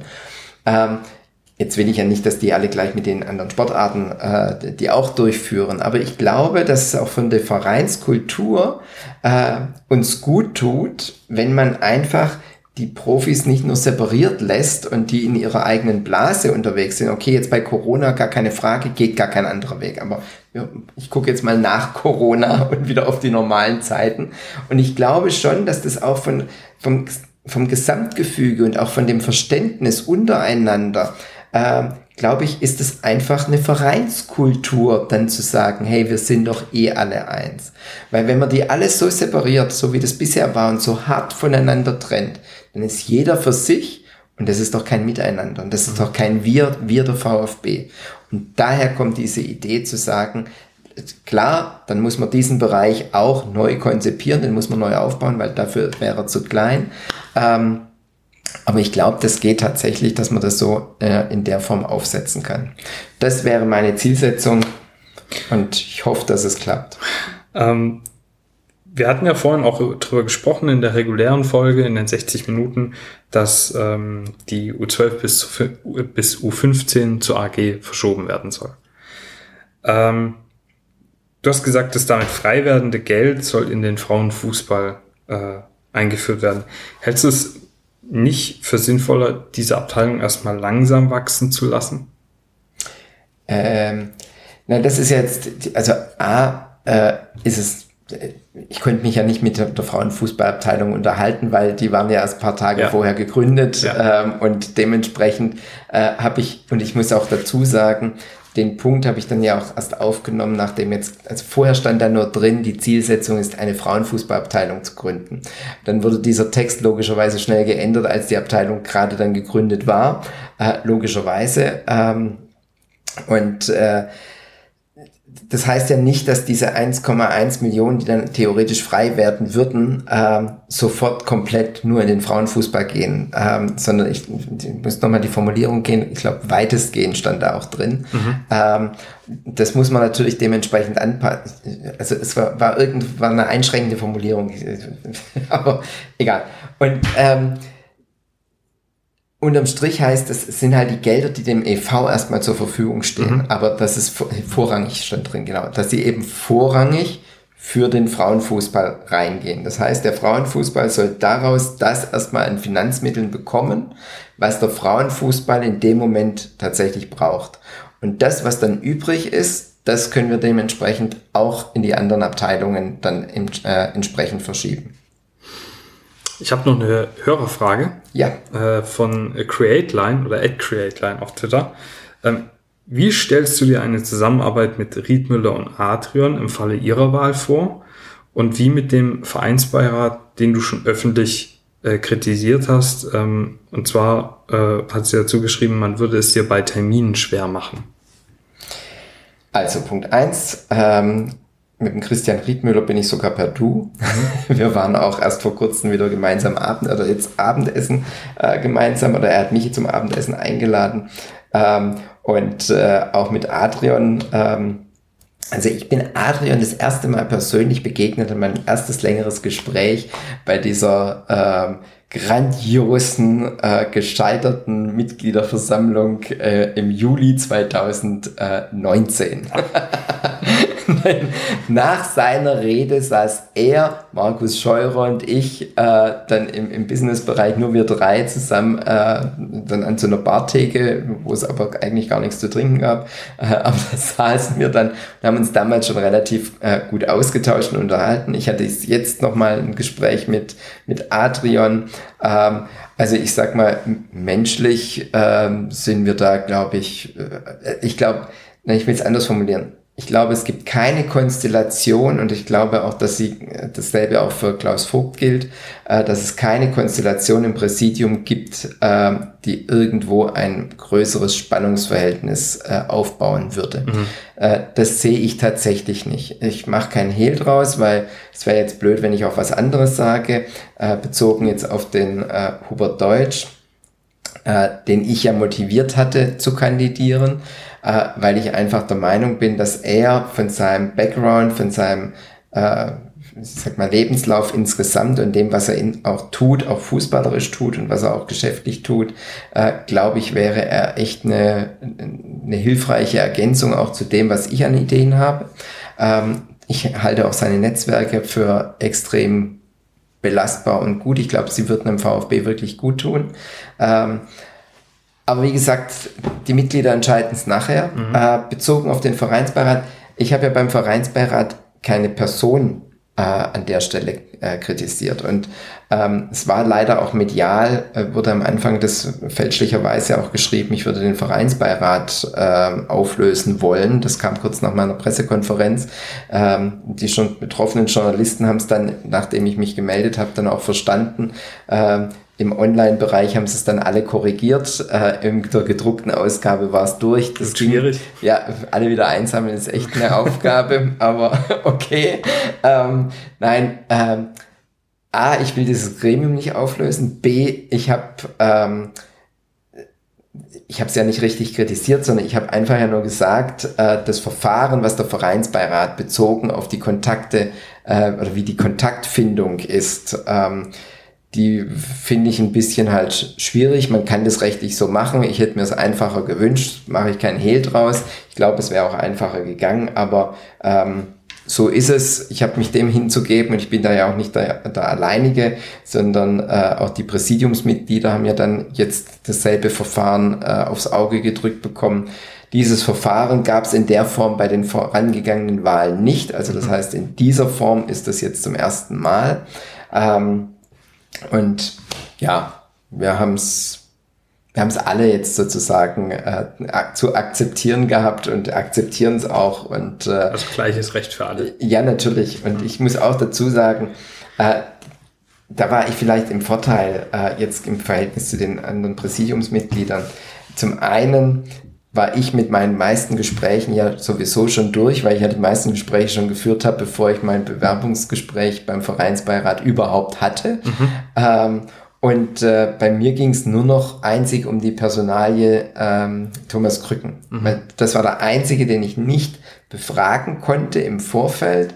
Ähm, und zwar nicht, nicht, weil ich nicht wollte oder weil er keine Zeit gehabt hatte, sondern weil das tatsächlich der Punkt war, wo ich gedacht habe, nee, ähm, da warte ich tatsächlich bis zum äh, ganz nach hinten. Das war wirklich für mich so der letzte äh, Besprechungspunkt. Ähm, und äh, er hätte eigentlich mein Zukunftspapier, oder das war meine Vorstellung, dass er es einfach nochmal mit abrundet. Mhm. Ähm, wie gesagt, wir haben uns jetzt drüber unterhalten, wir haben uns auch über mein Zukunftspapier in der, äh, in der Form kurz unterhalten, oder ganz normal auch unterhalten.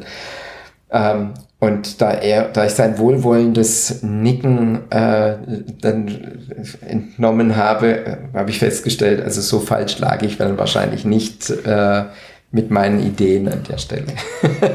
okay, kommen wir zum, zum äh, nächsten Punkt, den wir vorhin weglassen mussten, ähm, und zwar zum aktuellen.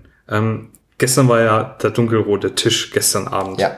Äh, eine Veranstaltung, auf der du, ähm, Klaus Vogt sowie die Präsidiumsbewerber äh, vorgestellt worden sind.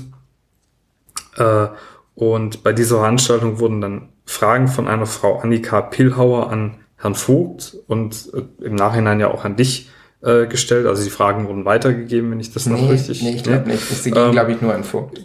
Genau. Dann einmal die Frage: Kennst du diese Frau?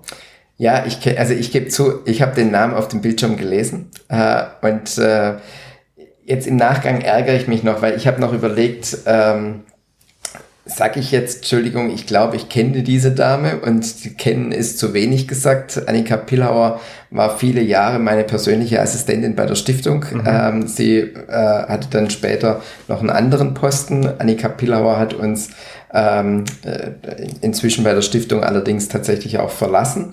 Ähm, und äh, Annika Pillauer hat sich allerdings bereit erklärt, als ich meine Kandidatur bekannt gegeben habe, dass sie mir bei der Terminfindung mit den äh, Fanclubs äh, tatsächlich hilft. Jetzt muss ich aber zu der Personalie Annika Pillauer Folgendes erzählen.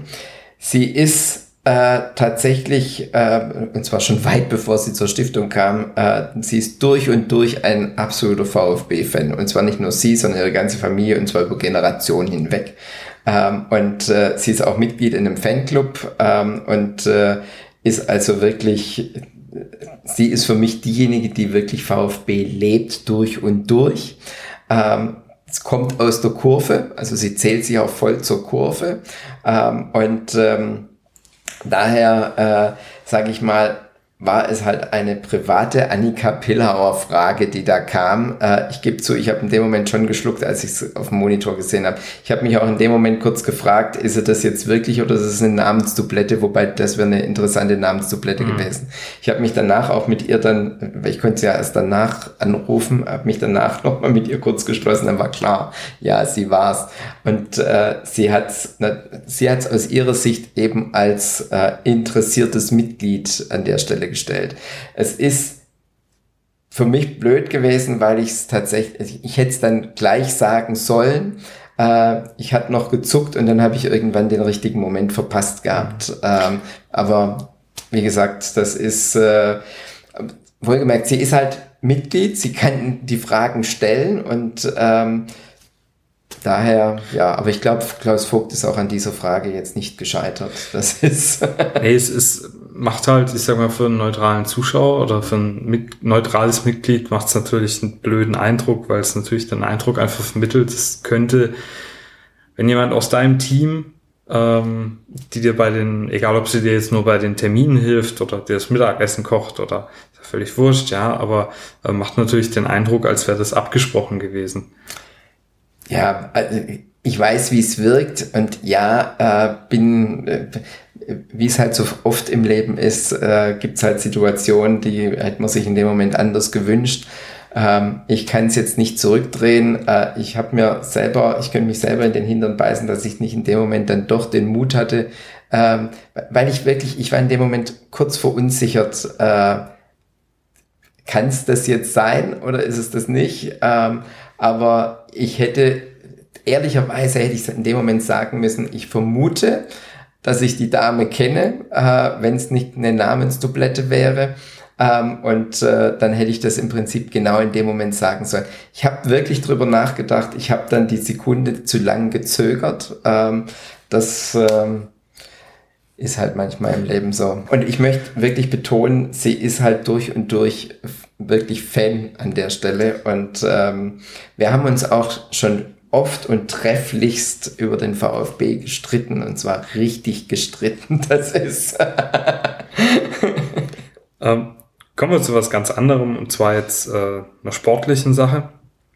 Was meinst du denn, äh, wie sehr wird denn der Abgang von Nico Gonzalez den VfB schmerzen?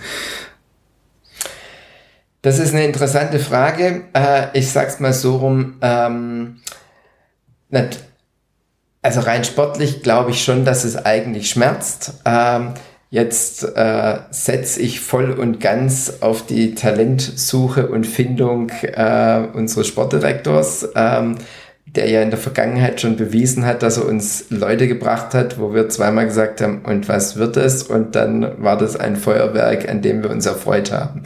Und ähm, aus dem Grunde hoffe ich, äh, dass er wieder ein glückliches Händchen hat, äh, um da einfach tatsächlich, äh, ich sag mal, den Ersatz wirklich zu finden.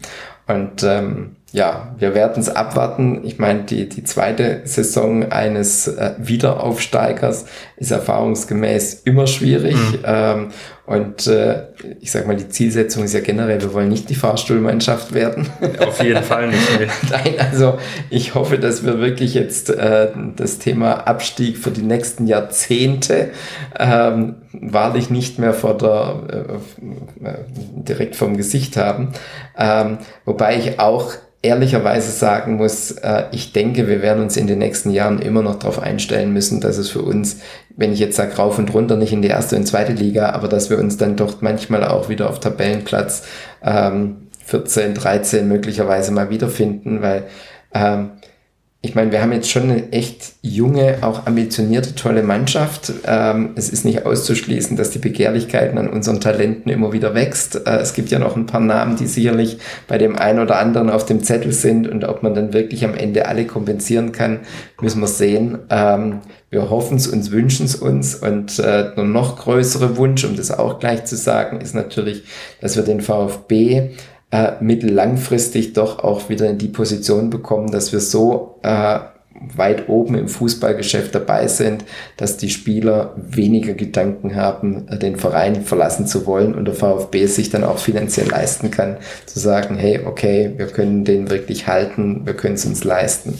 Aber das wird noch ein bisschen dauern, das, da schmerzen noch die beiden Abstiege, weil die natürlich logischerweise gewisse Löcher äh, in die finanzielle Planung reingerissen haben und dann kam noch Corona und Top, wobei das ist das einzige, faire, ausgleichende, das hat alle getroffen.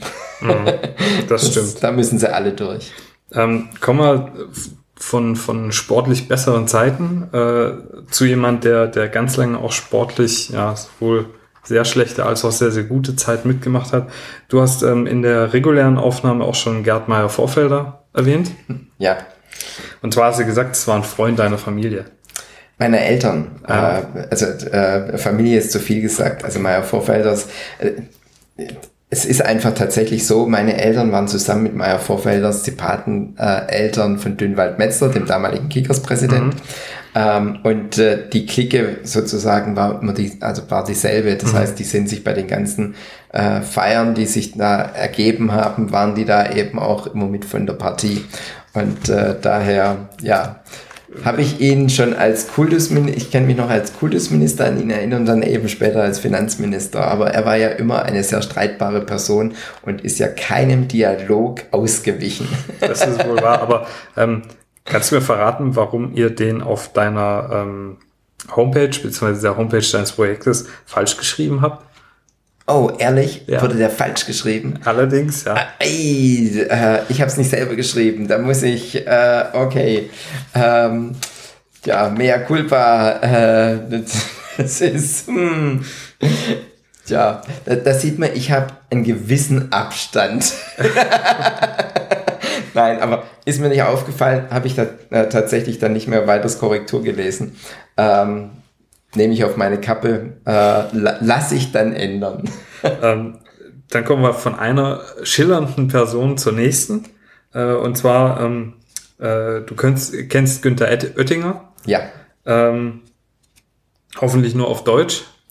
äh, wenn du jetzt VfB-Präsident wirst, müssen wir Angst haben, dass du dem ein Amt beim VfB gibst. Ähm, also A, würde ich mich mit meiner Vertreterversammlung durchsetzen, dann wäre es ja nicht meine Entscheidung äh, letztendlich, äh, um das mal an der Stelle auch gleich zu betonen, äh, weil er wäre ja dann ein Kandidat genau auf dieser Liste, wenn ich ihn dann bringen würde äh, oder bringen wollte. Ähm, ich will es mal so rum formulieren ähm, und das mache ich jetzt gar nicht an Günter Oettinger fest, ähm, sondern das mache ich generell fest. Die Personen, die wir in den Aufsichtsrat holen, die müssen ziemlich klar erklären, was sie in der Position dem VfB tatsächlich bringen. Ich bin kein Fan davon, äh, dass man einfach sagt, oh, der hat einen tollen Namen. Ja, wir haben bei uns im ähm, äh, Präsidium natürlich in der Stiftung ähm, einige Leute, die da alle sehr bekannt sind. Ähm, aber jeder hat eben seine gewisse Rolle und bringt eben was mit. Und das Gleiche würde ich beim äh, VfB genauso anwenden, zu sagen, da wäre dann meine Frage, Herr Oettinger, was ist denn Ihre Vorstellung? Was wollen Sie dem VfB sozusagen bieten, mitbringen, dass sie hier der geeignete Kandidat für den Aufsichtsrat sind. Weil es geht ja nicht nur darum, dass man da sitzt äh, und darüber berät, äh, über die Tagesordnungspunkte, die da eben vorliegen, ähm, sondern es geht ja auch wirklich darum, äh, was kann man von den Netzwerken, vom Know-how, wie auch immer. Und dann müsste eben Günter Oettinger, und das würde auch für viele andere äh, gelten, müssten einfach erklären, wie sie ihre Rolle da drin definieren und was sie tatsächlich an Mehrwert bringen im Verhältnis eben zu anderen. Und danach sollte man es eigentlich bewerten. Warst du schon immer so ein, so ein Planer?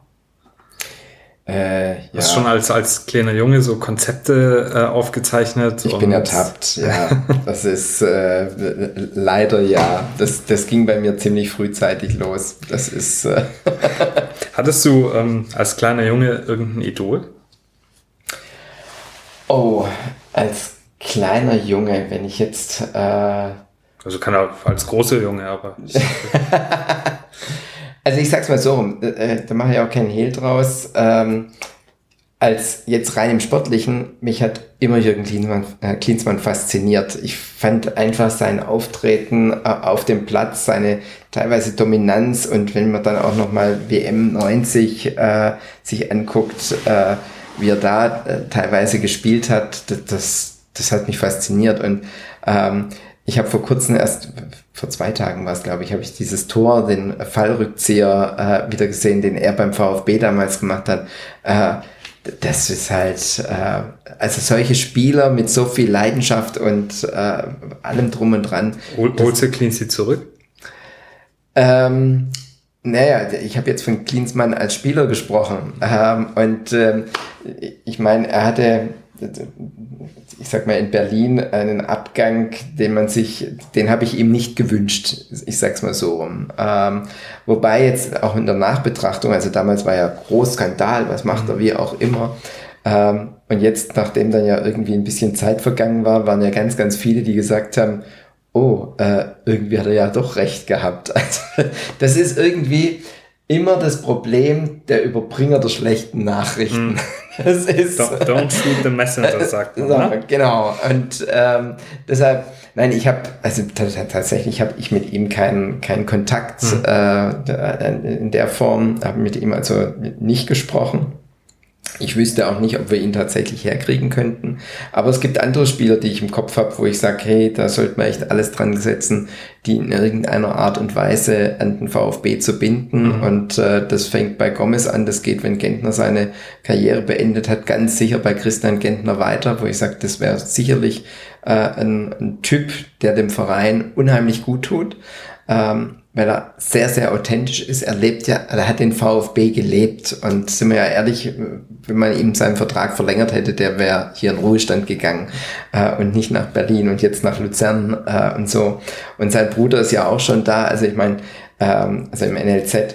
Und äh, ich glaube tatsächlich, dass solche Typen ähm, echt gut wären. Und das ist auch so ein Punkt, wo ich sage, ey, ich will den Namen des Vereins, äh, weil es nicht meiner ist, eigentlich gar nicht in den Mund nehmen, aber es gibt manche Vereine, die machen manche Dinge, die ich persönlich nicht für so schlecht erachte. Und zwar, wenn man darüber redet, dass es Vereinsbotschafter, also richtig Vereinsbotschafter gibt. Ich hatte mal das Vergnügen, äh, weil ich in der Form als Vereinsbotschafter äh, nächtens an einer Bar, da waren nur er und ich dann noch dabei, nämlich Giovanni Elber. Mhm. In Berlin haben wir uns getroffen, wir waren beide auf derselben Veranstaltung. Ähm, und haben uns trefflich drei Stunden lang unterhalten. Und er hat mir dann das auch nochmal erklärt, das war vor drei Jahren oder vier Jahren, ich weiß es nicht mehr genau. genau. Ähm, er hat mir das dann auch mal erklärt, wie das bei den Bayern in der Form funktioniert. Und ich finde es echt faszinierend, welchen Aufwand der Verein mit äh, honorierten ehemaligen Spielern eigentlich betreibt. Und mhm. im Übrigen genau aus dem Aspekt heraus, weil das vorher bei der Garde hast du das mit aufgelistet, den Sozialfonds. Andere Bundesliga-Vereine haben das für die Spieler, die eben in den 50er, 60er, 70er äh, Jahren mal groß waren, wo noch nicht das ganz große Geld verdient wurde, äh, die aber heute in irgendwelche Finanzprobleme dann gerutscht sind, die man dann eben dementsprechend dann doch mal hier und da dann ein bisschen unterstützt und ähm, auch die Betreuung, wie die einfach ähm, mit umgehen, also jetzt nehmen wir auch Bayern, wie sind die mit dem Gerd Müller umgegangen, mhm. äh, nur auch als Beispiel, das fasziniert mich, weil das ist halt deutlich mehr als was man sonst im Sozialbereich eigentlich bei einem Fußballverein in dieser Größenordnung Kategorie sieht. Und da sage ich, hey, das ist doch echt, das sollte doch auch zu unserer Wertevorstellung und zu unserem Selbstverständnis auch bezogen auf Tradition und äh, allem, was dazugehört. Äh, das ist die Motivationsfeder für diesen Posten, um das vielleicht auch mhm. mal ganz kurz äh, zu erläutern, was da gedanklich dahinter steckt. Und ähm, und das auch zu sagen, weil der Posten kam ja, steht nämlich auch ja noch drin, äh, warum habe ich das mit den Tickets aufgenommen? Man hat allen ehemaligen verdienten Spielern und äh, ihren Ehefrauen oder mittlerweile Witwen äh, vor zwei Jahren oder drei Jahren mittlerweile, glaube ich sogar, äh, alle Tickets des VfBs gestrichen. Und die haben ja nicht die Tickets im Business- und VIP-Bereich gehabt. Da reden wir über Tickets, die einfach nur irgendwo einen Sitzplatz irgendwo auf der Tribüne äh, und egal wo hatten. Und da finde ich, das finde ich nicht richtig, dass man solchen Leuten, die doch so eine ewig lange Geschichte und Verbundenheit mit dem Verein haben, äh, dass man da dann einfach sagt, oh, können wir uns nicht mehr leisten, hören wir auf, sparen wir uns ein. Das ist für mich an der falschen Stelle gespart, weil der Mensch an sich, und gut, dann schlägt mein christliches Thema wieder durch, hat für mich eben den Wert. Und äh, daran will ich mich gerne orientieren und da gehören die einfach auch dazu, egal wie alt sie sind. Und ähm, deshalb habe ich diesen Posten damit aufgenommen, mhm. weil ich glaube, es ist wichtig, weil A, die erfreuen sich und sind wir mal ehrlich, äh, auch im, im Stadion rund, wenn bekannt wird hier und da mal, hey, die sind auch da, äh, dann findet man das doch toll. Mhm. Wenn man das toll findet, dass Leute so lange äh, auch dem Verein doch genauso verbunden sind. Und ähm, ich finde es auch als ganz, ganz wichtiges Signal für den gesamten Nachwuchs. Denn wir reden ja immer davon, oh, kaum sind sie richtig gut, sind sie auch schon wieder weg. Es gibt keine Bindung mehr und dergleichen. Das ist der Anfang, wo wir die Bindung zu einem Verein vorleben können. Und das ist auch meine Zielsetzung, wo ich tatsächlich hin will. Also das ist mir ganz wichtig. Ich habe noch eine Hörerfrage. Gern. Die auch nochmal ein bisschen kritischer ist. Und zwar von äh, Ed KN Gregorian. Ähm, und er hat die Frage an dich, aber auch an die Stiftung, an die Björn Steiger Stiftung gestellt. Äh, es gibt eine Agentur, Primo Vitalis, die macht die Öffentlichkeitsarbeit für die Stiftung und ist ähm, scheinbar ist die Stiftung auch der einzige Kunde. Und die Agentur hat auf imfrei.work Grafiker gesucht und auf imfrei.work bieten Arbeitgeber explizit imfreie Jobs an. Ähm, und er fragt jetzt, ist das in Ihrem Sinne und welche Geschäftsbeziehungen haben Sie?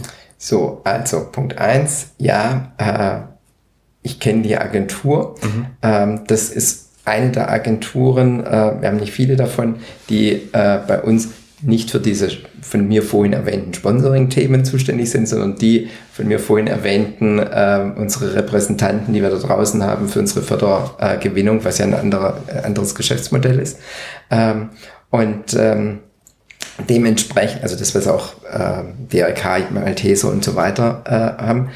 Ähm, und äh, ja, ich kenne ihn. Ich, äh, mir war der Fall in dem Punkt nicht bekannt. Ähm, der äh, ist uns über Twitter bekannt gemacht worden, äh, äh, also diese Konstellation. Ähm, wir haben vielleicht deshalb nicht mehr so richtig hingeguckt, weil der seit geraumer Zeit auch keine äh, Mitarbeiter eigentlich mehr hat. Also wirklich aktiv war er nicht mehr bei uns. Also das heißt, ein Vertragsverhältnis bestand noch. Dieses Vertragsverhältnis haben wir, aber es ist, wenn man so will, ruhte das Vertragsverhältnis. Ähm, und dieses Vertragsverhältnis haben wir jetzt aufgrund der Bekanntmachung und dem, dass wir das eben nachvollziehen konnten, dass er da draufsteht, wurde heute auch direkt das Vertragsverhältnis gekündigt. Mhm. Also dementsprechend muss ich ganz klar sagen, nein, wir distanzieren uns von allem, was da sozusagen irgendwie dazugehört. Also wir sind das Gegenteil von Impfgegnern, äh, sondern äh, gerade bei der Corona-Pandemie, wir haben so viel äh, auch in dieses Thema mit rein investiert, waren in so vielen Bereichen dabei. Wir haben in, die Stiftung hat in äh, Schwäbisch Gmünd, äh, nee, Entschuldigung, Schwäbisch Hall, äh, haben wir jetzt äh, noch aktuell, doch es ist immer noch da, haben wir das Testzentrum, wir betreiben das Testzentrum dort. Mhm. Also deshalb ist es ja völlig absurd, äh, irgendwie da, äh, dagegen zu sein. Ich persönlich, ich bin doppelt geimpft. Mhm. Ähm, meine Eltern Erinnerung, äh, mein Vater ja über 90, meine Mutter Ende 80, äh, waren ja auch mit bei den ersten dabei, die geimpft werden mussten. Äh, wir waren von Anfang an, um das auch klar zu sagen, äh, wenn man aus heutiger Sicht sagt, eigentlich schon fast illegal. Wir haben schon am, im Oktober letzten Jahres angefangen, die Mitarbeiter durchzutesten mhm. ähm, und ähm, haben auch äh, für alle, die bei uns irgendwie draußen unterwegs waren, ganz klare Vorgaben äh, gegeben. Äh, das, äh, am Anfang hatten wir, glaube ich, fast noch tägliches Testen. Mhm. Dann sind wir irgendwann auf das zweitägliche Testen übergegangen. Äh, das fanden zwar viele auch noch am Anfang übertrieben, aber das war unsere Haltung, wo wir schon ab Oktober, November, Dezember dann also immer strenger geworden sind. Äh, und äh, wir gehören ganz sicher zu denen, die ganz klar sagen, Leute, lasst euch dann impfen. Wobei ich gehöre natürlich auch zu denen, das sage ich auch ganz ehrlich ich will niemanden überreden, der sagt, ich will mich nicht impfen lassen. Das gehört zu dem Respekt dazu, zu sagen, okay, wenn du für dich sagst, du willst es nicht, dann kann ich dich nicht zwingen. Also mhm. einen Impfzwang, das ist jetzt auch wieder mein demokratisches Verständnis, äh, das bringt nichts, weil wenn ich den Leuten was mit dem Hammer überziehe, ähm, nee. Aber wenn man das zur Politik erhebt, äh, und das ist ja sozusagen hier in ja. dem Fall passiert, dann ist das eine Linie, die deutlichst überschritten ist. Das geht nicht, weil darüber macht man keine Politik. Denn äh, wir reden hier über die Gesamtbevölkerung. Jeder hat eine gewisse Verantwortung. Klar, okay, wenn einer sich dieser Verantwortung in gewisser Weise entzieht, aus bestimmten Gründen, habe ich das schon zu tolerieren und zu akzeptieren. Aber ich habe es nicht zu tolerieren, zu akzeptieren, wenn man da sagt, so, und ich will nur noch Leute so um mich herum mhm. haben. Weil das halt ist eine Weltanschauung, die weit weg von dem ist, was ich als Weltanschauung habe. Die Steiger Stiftung, Björn Steiger Stiftung, sorry, ähm, die war aber jetzt einziger Kunde, also exklusiv steht, glaube ich, äh, irgendwo äh, von dieser von dieser das Agentur. aber nur an der Größe dieser Agentur. Okay. Also ich meine, wenn diese Agentur einfach eine Größe hat, äh, wo sie gar nicht viele Kunden bedienen kann und ähm, der war, ich weiß, der war vorher auch zum Beispiel bei den Maltesern und mhm. äh, ist dann halt irgendwann zu uns gewechselt. Mhm. Ähm, und das ist aber in diesen Bereichen sozusagen üblich. Da gibt es schon einen relativen Durch, Durchlauf liegt ja auch daran, sind wir auch ehrlich, das kennt man ja auch, irgendwann brauchen wir mal wieder ein, ein anderes Thema. Mhm. Also ich kann nicht jeden Tag, also wenn ich jeden Tag immer dasselbe äh, durchkaue äh, und die Leute immer mit demselben anspreche, dann äh, werde ich irgendwann so monoton. Du meinst jetzt bezüglich der Öffentlichkeitsarbeit? Genau, okay. also das heißt, okay. die, die, wechseln da tatsächlich, sie sind mal beim DRK, beim mhm. Tesson, mal bei Greenpeace, mal bei wem auch mhm. immer. Ähm, also das ist sozusagen so ein, ein bisschen der Kreislauf äh, an der Stelle. Und ähm, daher ist es auch nichts Ungewöhnliches, dass die in der Regel, weil sie alle miteinander nicht so sehr groß, groß sind, ähm, dass sie da einfach äh, in der Regel dann halt einen Kunden für eine gewisse Zeit haben. Also deshalb, das ist nichts Außergewöhnliches. Aber bei ihm war es jetzt auch tatsächlich so, ähm, er, äh, also ich, ich weiß jetzt, warum er sozusagen das Personal verloren hat, nachdem ich das jetzt gelesen mhm. habe auf der Liste, äh, dass dann die ein oder der ein oder andere dann gesagt hat, also nee, bei dir jetzt nicht mehr. Mhm. Äh, und deshalb, ich weiß nicht, es war jetzt drei oder vier Monate, wo das Thema sozusagen bei uns mal auf ruhend äh, mhm. gestellt und damit spielte er bei uns keine, okay. keine Relevanz mehr.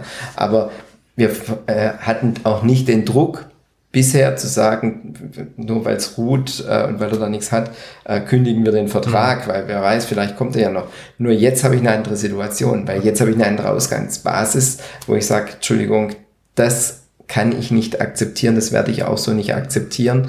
Und daher ist das die Linie, wo ich dann sage, zack, also weil wir haben nichts mit Querdenkern, nichts mit Reichsbürgern, also schon gar nicht mit Reichsbürgern zu tun äh, oder sonst irgendeinen von diesen weltanschaulichen mhm. äh, Diskussionen. Also Ganz und gar nicht. Hätten wir das, hätte ich nicht den Präsidialrat in der Kombination. Also, das ist ähm, Nochmal eine ganz andere Frage. Hast du äh, so, so einen Spieler beim VfB, der, den du immer toll fandest, so ein Lieblingsspieler aller Zeiten? Und wen siehst du aus dem derzeitigen Kader am liebsten? Hm. Und bitte eine undiplomatische Antwort.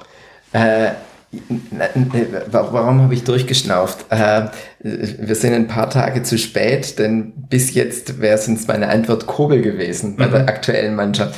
den haben wir jetzt schweren Herzens, also für mich schweren Herzens halt ziehen lassen müssen, ähm, weil ich fand ihn tatsächlich, also das ist so ein Phänomen, als der das erste Mal im Tor stand, habe ich gedacht, Gott, was haben wir denn uns da angetan? Mhm. Äh, das, also das erste Spiel, an das ich mich mit ihm erinnern kann, äh, wo er da vorne, also von hinten raus zu mitspielend mhm. äh, und da zwei, dreimal Bälle versemmelt hat, wo ich gedacht habe, Gott, echt.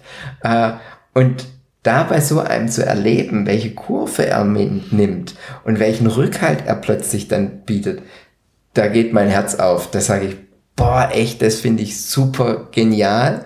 Ähm, aber er ist weg. Aber er ist weg. Er ist, er, er ist tatsächlich weg. Ähm, und ähm, also ja, aus der aktuellen Mannschaft, hm.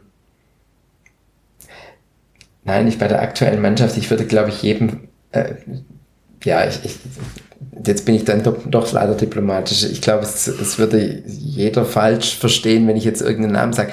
Wobei, ich, ich, ich verrate eins, ich bin eigentlich mehr Fan von Trainern. Also ah. ich kann mich für Trainer total begeistern. Äh, und äh, ich finde manche Trainer also wirklich ganz genial und äh, ich muss auch da auch nochmal zugeben, äh, jetzt bei Matarazzo war es so, auch als der kam, keiner hat ihn ja auf dem Schirm, keiner hat gewusst, wie, wo, was. Ich glaube, jeder war mit großer Skepsis äh, beseelt, mit äh, nochmal so ein Durchlauferhitzer. Ähm, aber das zeichnete sich für mich schon ziemlich schnell ab, dass sich diese Philosophie, auf die er da rausgeht, äh, die ich persönlich, gebe ich auch zu, am Anfang noch für riskant gehalten habe, weil ich nicht wusste, ob das Thema wirklich aufgeht. Äh, und wir sind ja mit mehr Dusel im Prinzip wieder aufgestiegen, weil es gab, Mannschaften, sehr, sehr knapp, es gab ja. Mannschaften, die waren einfach schlechter als wir. Ja. Dem HSV sei Dank. Ausgerechnet Castro, möchte ich an der, an, an der ja, Stelle mal sagen. Aber ähm, nein, ähm, aber da muss ich zugeben, das ist so ein Trainer, wo ich dann jetzt auch sage, hey, der begeistert mich jetzt wirklich mhm. äh, in der Art und Weise seines Auftretens, wie er sich gegenüber der Mannschaft gibt, wie er sich in der Öffentlichkeit gibt, äh, wie er sich während des Spiels gibt, die Philosophie, die er fährt.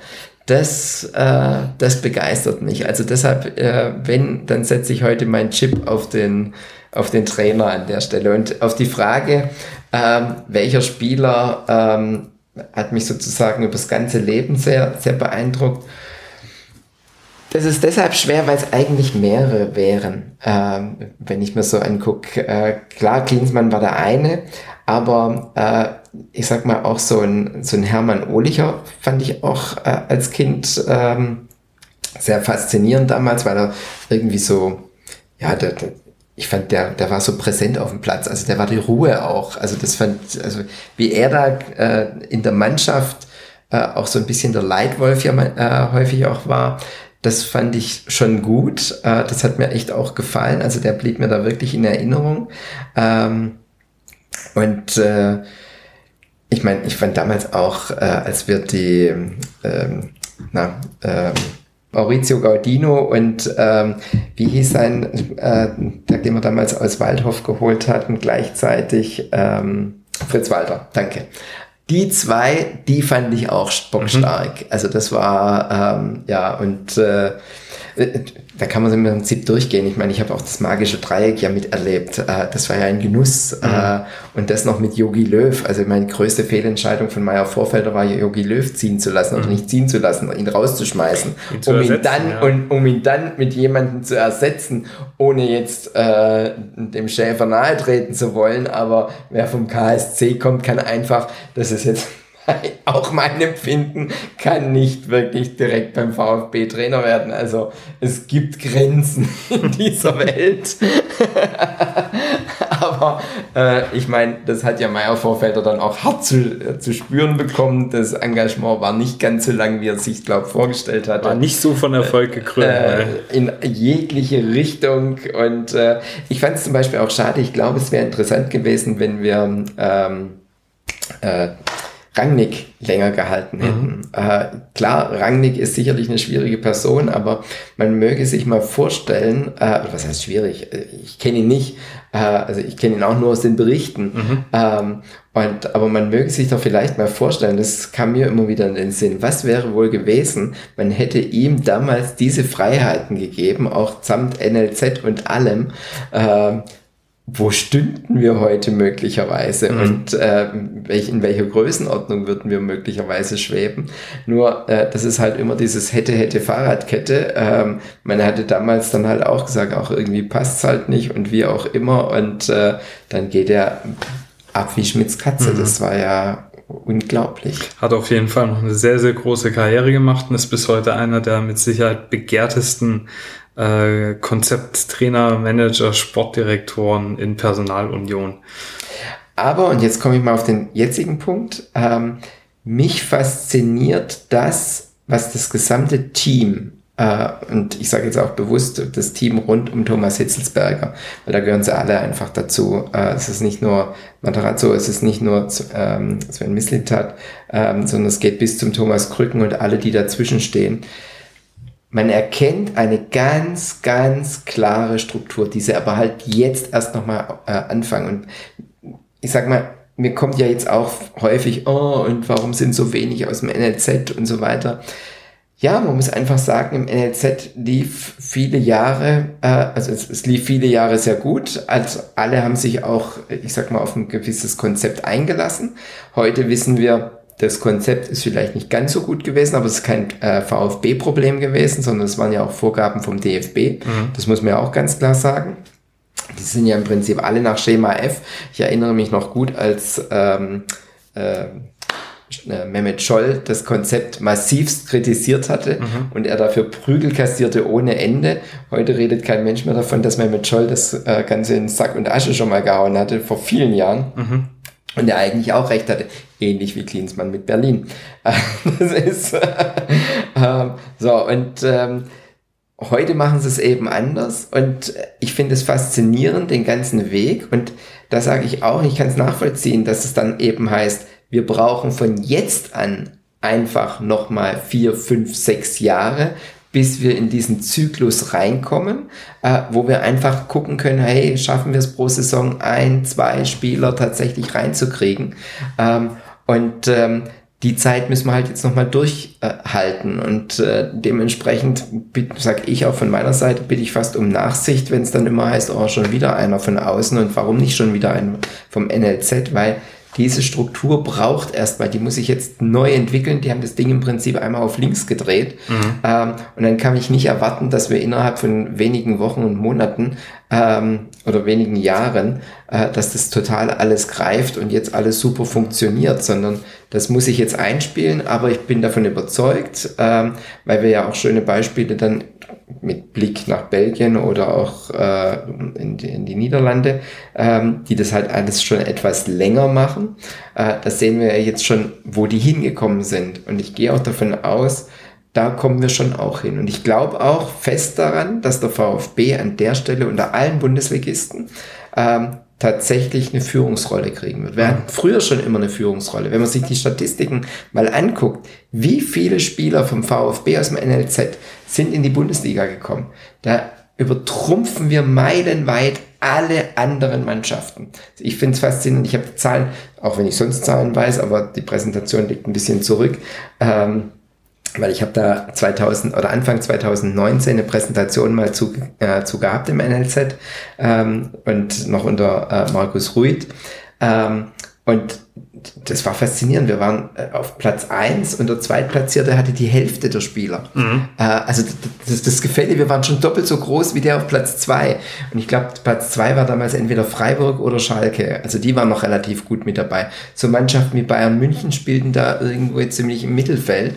Ähm, und äh, ich bin davon überzeugt, da kommen wir auch wieder hin. Und ähm, ich freue mich eigentlich auf die Zukunft. Also ich sportlich mache ich mir eigentlich keine großen Sorgen, solange wir dieses Team tatsächlich beieinander halten. Und da, da sage ich auch, auch in jedem Konzept gibt es immer einen Rückschlag, äh, den muss man dann halt auch mal durchleben äh, und nicht gleich die Flinte ins Korn werfen. Allerdings weil du vorher Reschke erwähnt hast, äh, wenn du natürlich dann auch einen Manager hast, wo du irgendwie gefühlt trotzdem ein flaues Gefühl im Bauch hast, wo einfach noch nicht äh, der Beweis angetreten war, so wie es bei Misslintat. Also mhm. Misslintat hat in dem Verhältnis für mich den Beweis schon angetreten. Er hat so oft die richtige Entscheidung getroffen. Da muss man es ihm dann einfach auch, wenn es mal kurz eine Talsohle gibt, zu sagen, hey, okay, halten wir jetzt nochmal durch. Äh, gut, wenn sie zu lange anhält, dann ist es auch die Aufgabe eines Aufsichtsrats, auf den Vorstand einzuwirken, zu sagen, Leute, überlegt euch das mal, wie lange wir das durchhalten können. Ähm, aber ich bin gerne bereit zu sagen, eine gewisse Talsohle nimmt man dann mit, äh, solange sie natürlich nicht den Abstieg deutet. Also, ist, äh, ja. ja. Möchtest du noch irgendwas sagen? Ich glaube, wir haben jetzt so viel, so viel geredet ähm, und ähm, ja, nein, ich glaube, ich habe alles gesagt und äh, falls Sie noch nicht alle eingeschlafen sind da draußen, würde ich sagen, nein, ich freue mich. Das Einzige, was ich sagen würde, doch, ich hoffe, dass viele zur Wahl gehen. Ich mache jetzt hier keinen Wahlaufruf mit Wählt Pierre Steiger, ähm, weil das soll jeder für sich sozusagen entscheiden. Ähm, aber äh, für was ich werbe, ist eindeutig zu sagen, kommt so wirklich, soweit es geht, ins Stadion, weil ich glaube, wir sollten wirklich eine große Gruppe dabei haben. Ähm, das heißt jetzt nicht, oh Gott, er macht einen Aufruf in der Hoffnung, wir kriegen da 8000 Leute, die da kommen und damit ist die Wahl ungültig, weil nur 5000 genehmigt sind. Äh, also ich glaube nicht, dass wir auf 5000 am Ende des Tages kommen, um das auch ganz klar zu sagen. Und ähm, wobei ich auch in dem Punkt der Meinung bin, man hätte es auch noch deutlich höher schieben können, die Zahl 5000. Also wenn man jetzt sieht, in München sind 14.000 mhm. zugelassen. Ähm, ich glaube, das hätte man, wenn man das Konzept, das ist jetzt aber keine Kritik, das ist, die Entscheidung ist halt so gefallen, wenn man einfach gesagt hätte, man macht eine Mittelbühne. Ich weiß, es gibt viele Gründe auch gegen die Mittelbühne, dass man eben 360 Grad alles bespielt. Ähm, akzeptiere ich alles, dass die Entscheidungen so gefallen sind, aber im Zweifel sollte man feststellen, holla, da draußen stehen noch 2000, was ich nicht glaube, nicht, wie gesagt, ich glaube, es wären keine 5000, ähm, aber dann bin ich der Meinung, das sollte man vielleicht doch kurzfristig überlegen, ob man nicht improvisiert und das Ding zur Mittelbühne macht. Und äh, mit der Stadt Stuttgart, ich glaube, da könnten die Drähte dann auch kurz sein, zu sagen, hey, wir können deutlich erweitern, weil wir haben jetzt das Ganze rund. Und ich glaube, dann daran wird es dann auch nicht scheitern. Das jetzt nur mal ganz allgemein gesagt. Damit ist auch klar, ja, ich bin auch schon immer für die Präsenzveranstaltung, nicht für die Videoveranstaltung gewesen, weil nichts ist furchtbarer als in eine Kamera reden. Und äh, ja, ich, auch, das kommt ja häufig mit, oh, Herr Steiger, setzen sich doch für das Online-Voting und für alle ein. So, und da sind wir bei zwei Punkten an der Stelle. Gefühlt, ja, ich bin auch dafür, dass eigentlich ganz viele mit abstimmen können sollten. Aber, und das gehört zur Wahrheit halt auch dazu, äh, Dresden, Köln, Schalke und ich glaube, wir werden die Liste leider noch länger verfolgen können, bei wem alles die Online, das große Online-Voting für die gesamte Mitgliedschaft digital nicht funktioniert hat. Mhm. Äh, wir sind selber leid geprüft beim ich VfB. Sagen, ja, wir haben ja auch schon unsere ähm, Erfahrungen mit sowas gemacht. So, ja. und ähm, ich bin mittlerweile fast so weit zu sagen, äh, ich traue dem ganzen Thema äh, Online-Voting so wenig, lasst uns zu Zettel und Bleistift zurückkommen und lasst uns Wahlurnen aufstellen. Ähm, Solange du die Radiergummis nicht schon in der, in der Hosentasche hast. Okay, ich kann, korrigiere nicht Bleistift, äh, Kugelschreiber. Ähm, nein, aber äh, nein, ich, ich sehe das tatsächlich, solange wir einfach kein, kein wirklich echt stabiles System haben, wobei ich mir die Frage stelle, wieso passiert das eigentlich nur im Fußball? Weil effektiv die großen Aktiengesellschaften, die ja Hauptversammlungen durchziehen mussten, haben es alle hingekriegt. Mhm. Und da waren ja Teilnehmerzahlen deutlichst über dem, was wir dann auch äh, äh dementsprechend bei uns eigentlich erwarten. Ähm, Jetzt weiß ich nicht, ob wir fußballbedingt, weil, und das meine ich auch jetzt gar nicht irgendwie abwertend, weil wir einfach auf das kleinere Budget, und damit meine ich halbe Million, äh, hieß es, wäre das Online-Voting, würde das trotzdem kosten, äh, was ja genauso viel Geld ist, wie wenn wir es in Präsent machen. Ähm, dass man dann sagt, okay, wir greifen einfach da rein, weil das können wir uns noch leisten. Und die AG, also die großen, echten Konzerne haben halt für ihr Online-Voting, ich weiß es nicht, ist das jetzt blind gesprochen, haben aber dafür halt fünf, sechs Millionen ausgegeben, weil mhm. sie es sich halt leisten konnten und deshalb hat es bei denen funktioniert und mit dem kleinen Budget funktioniert es irgendwie. Ich weiß nicht, ich habe keine Erklärung, warum das bei den Fußballvereinen und zwar unisono, ich habe noch von keinem gehört, dass es wirklich fehlerfrei über die Bühne gegangen also, ist. Wir können vielleicht festhalten, dass wir das einfach mal bleiben lassen. ähm, genau, Pierre, von meiner Seite ist eigentlich alles gesagt.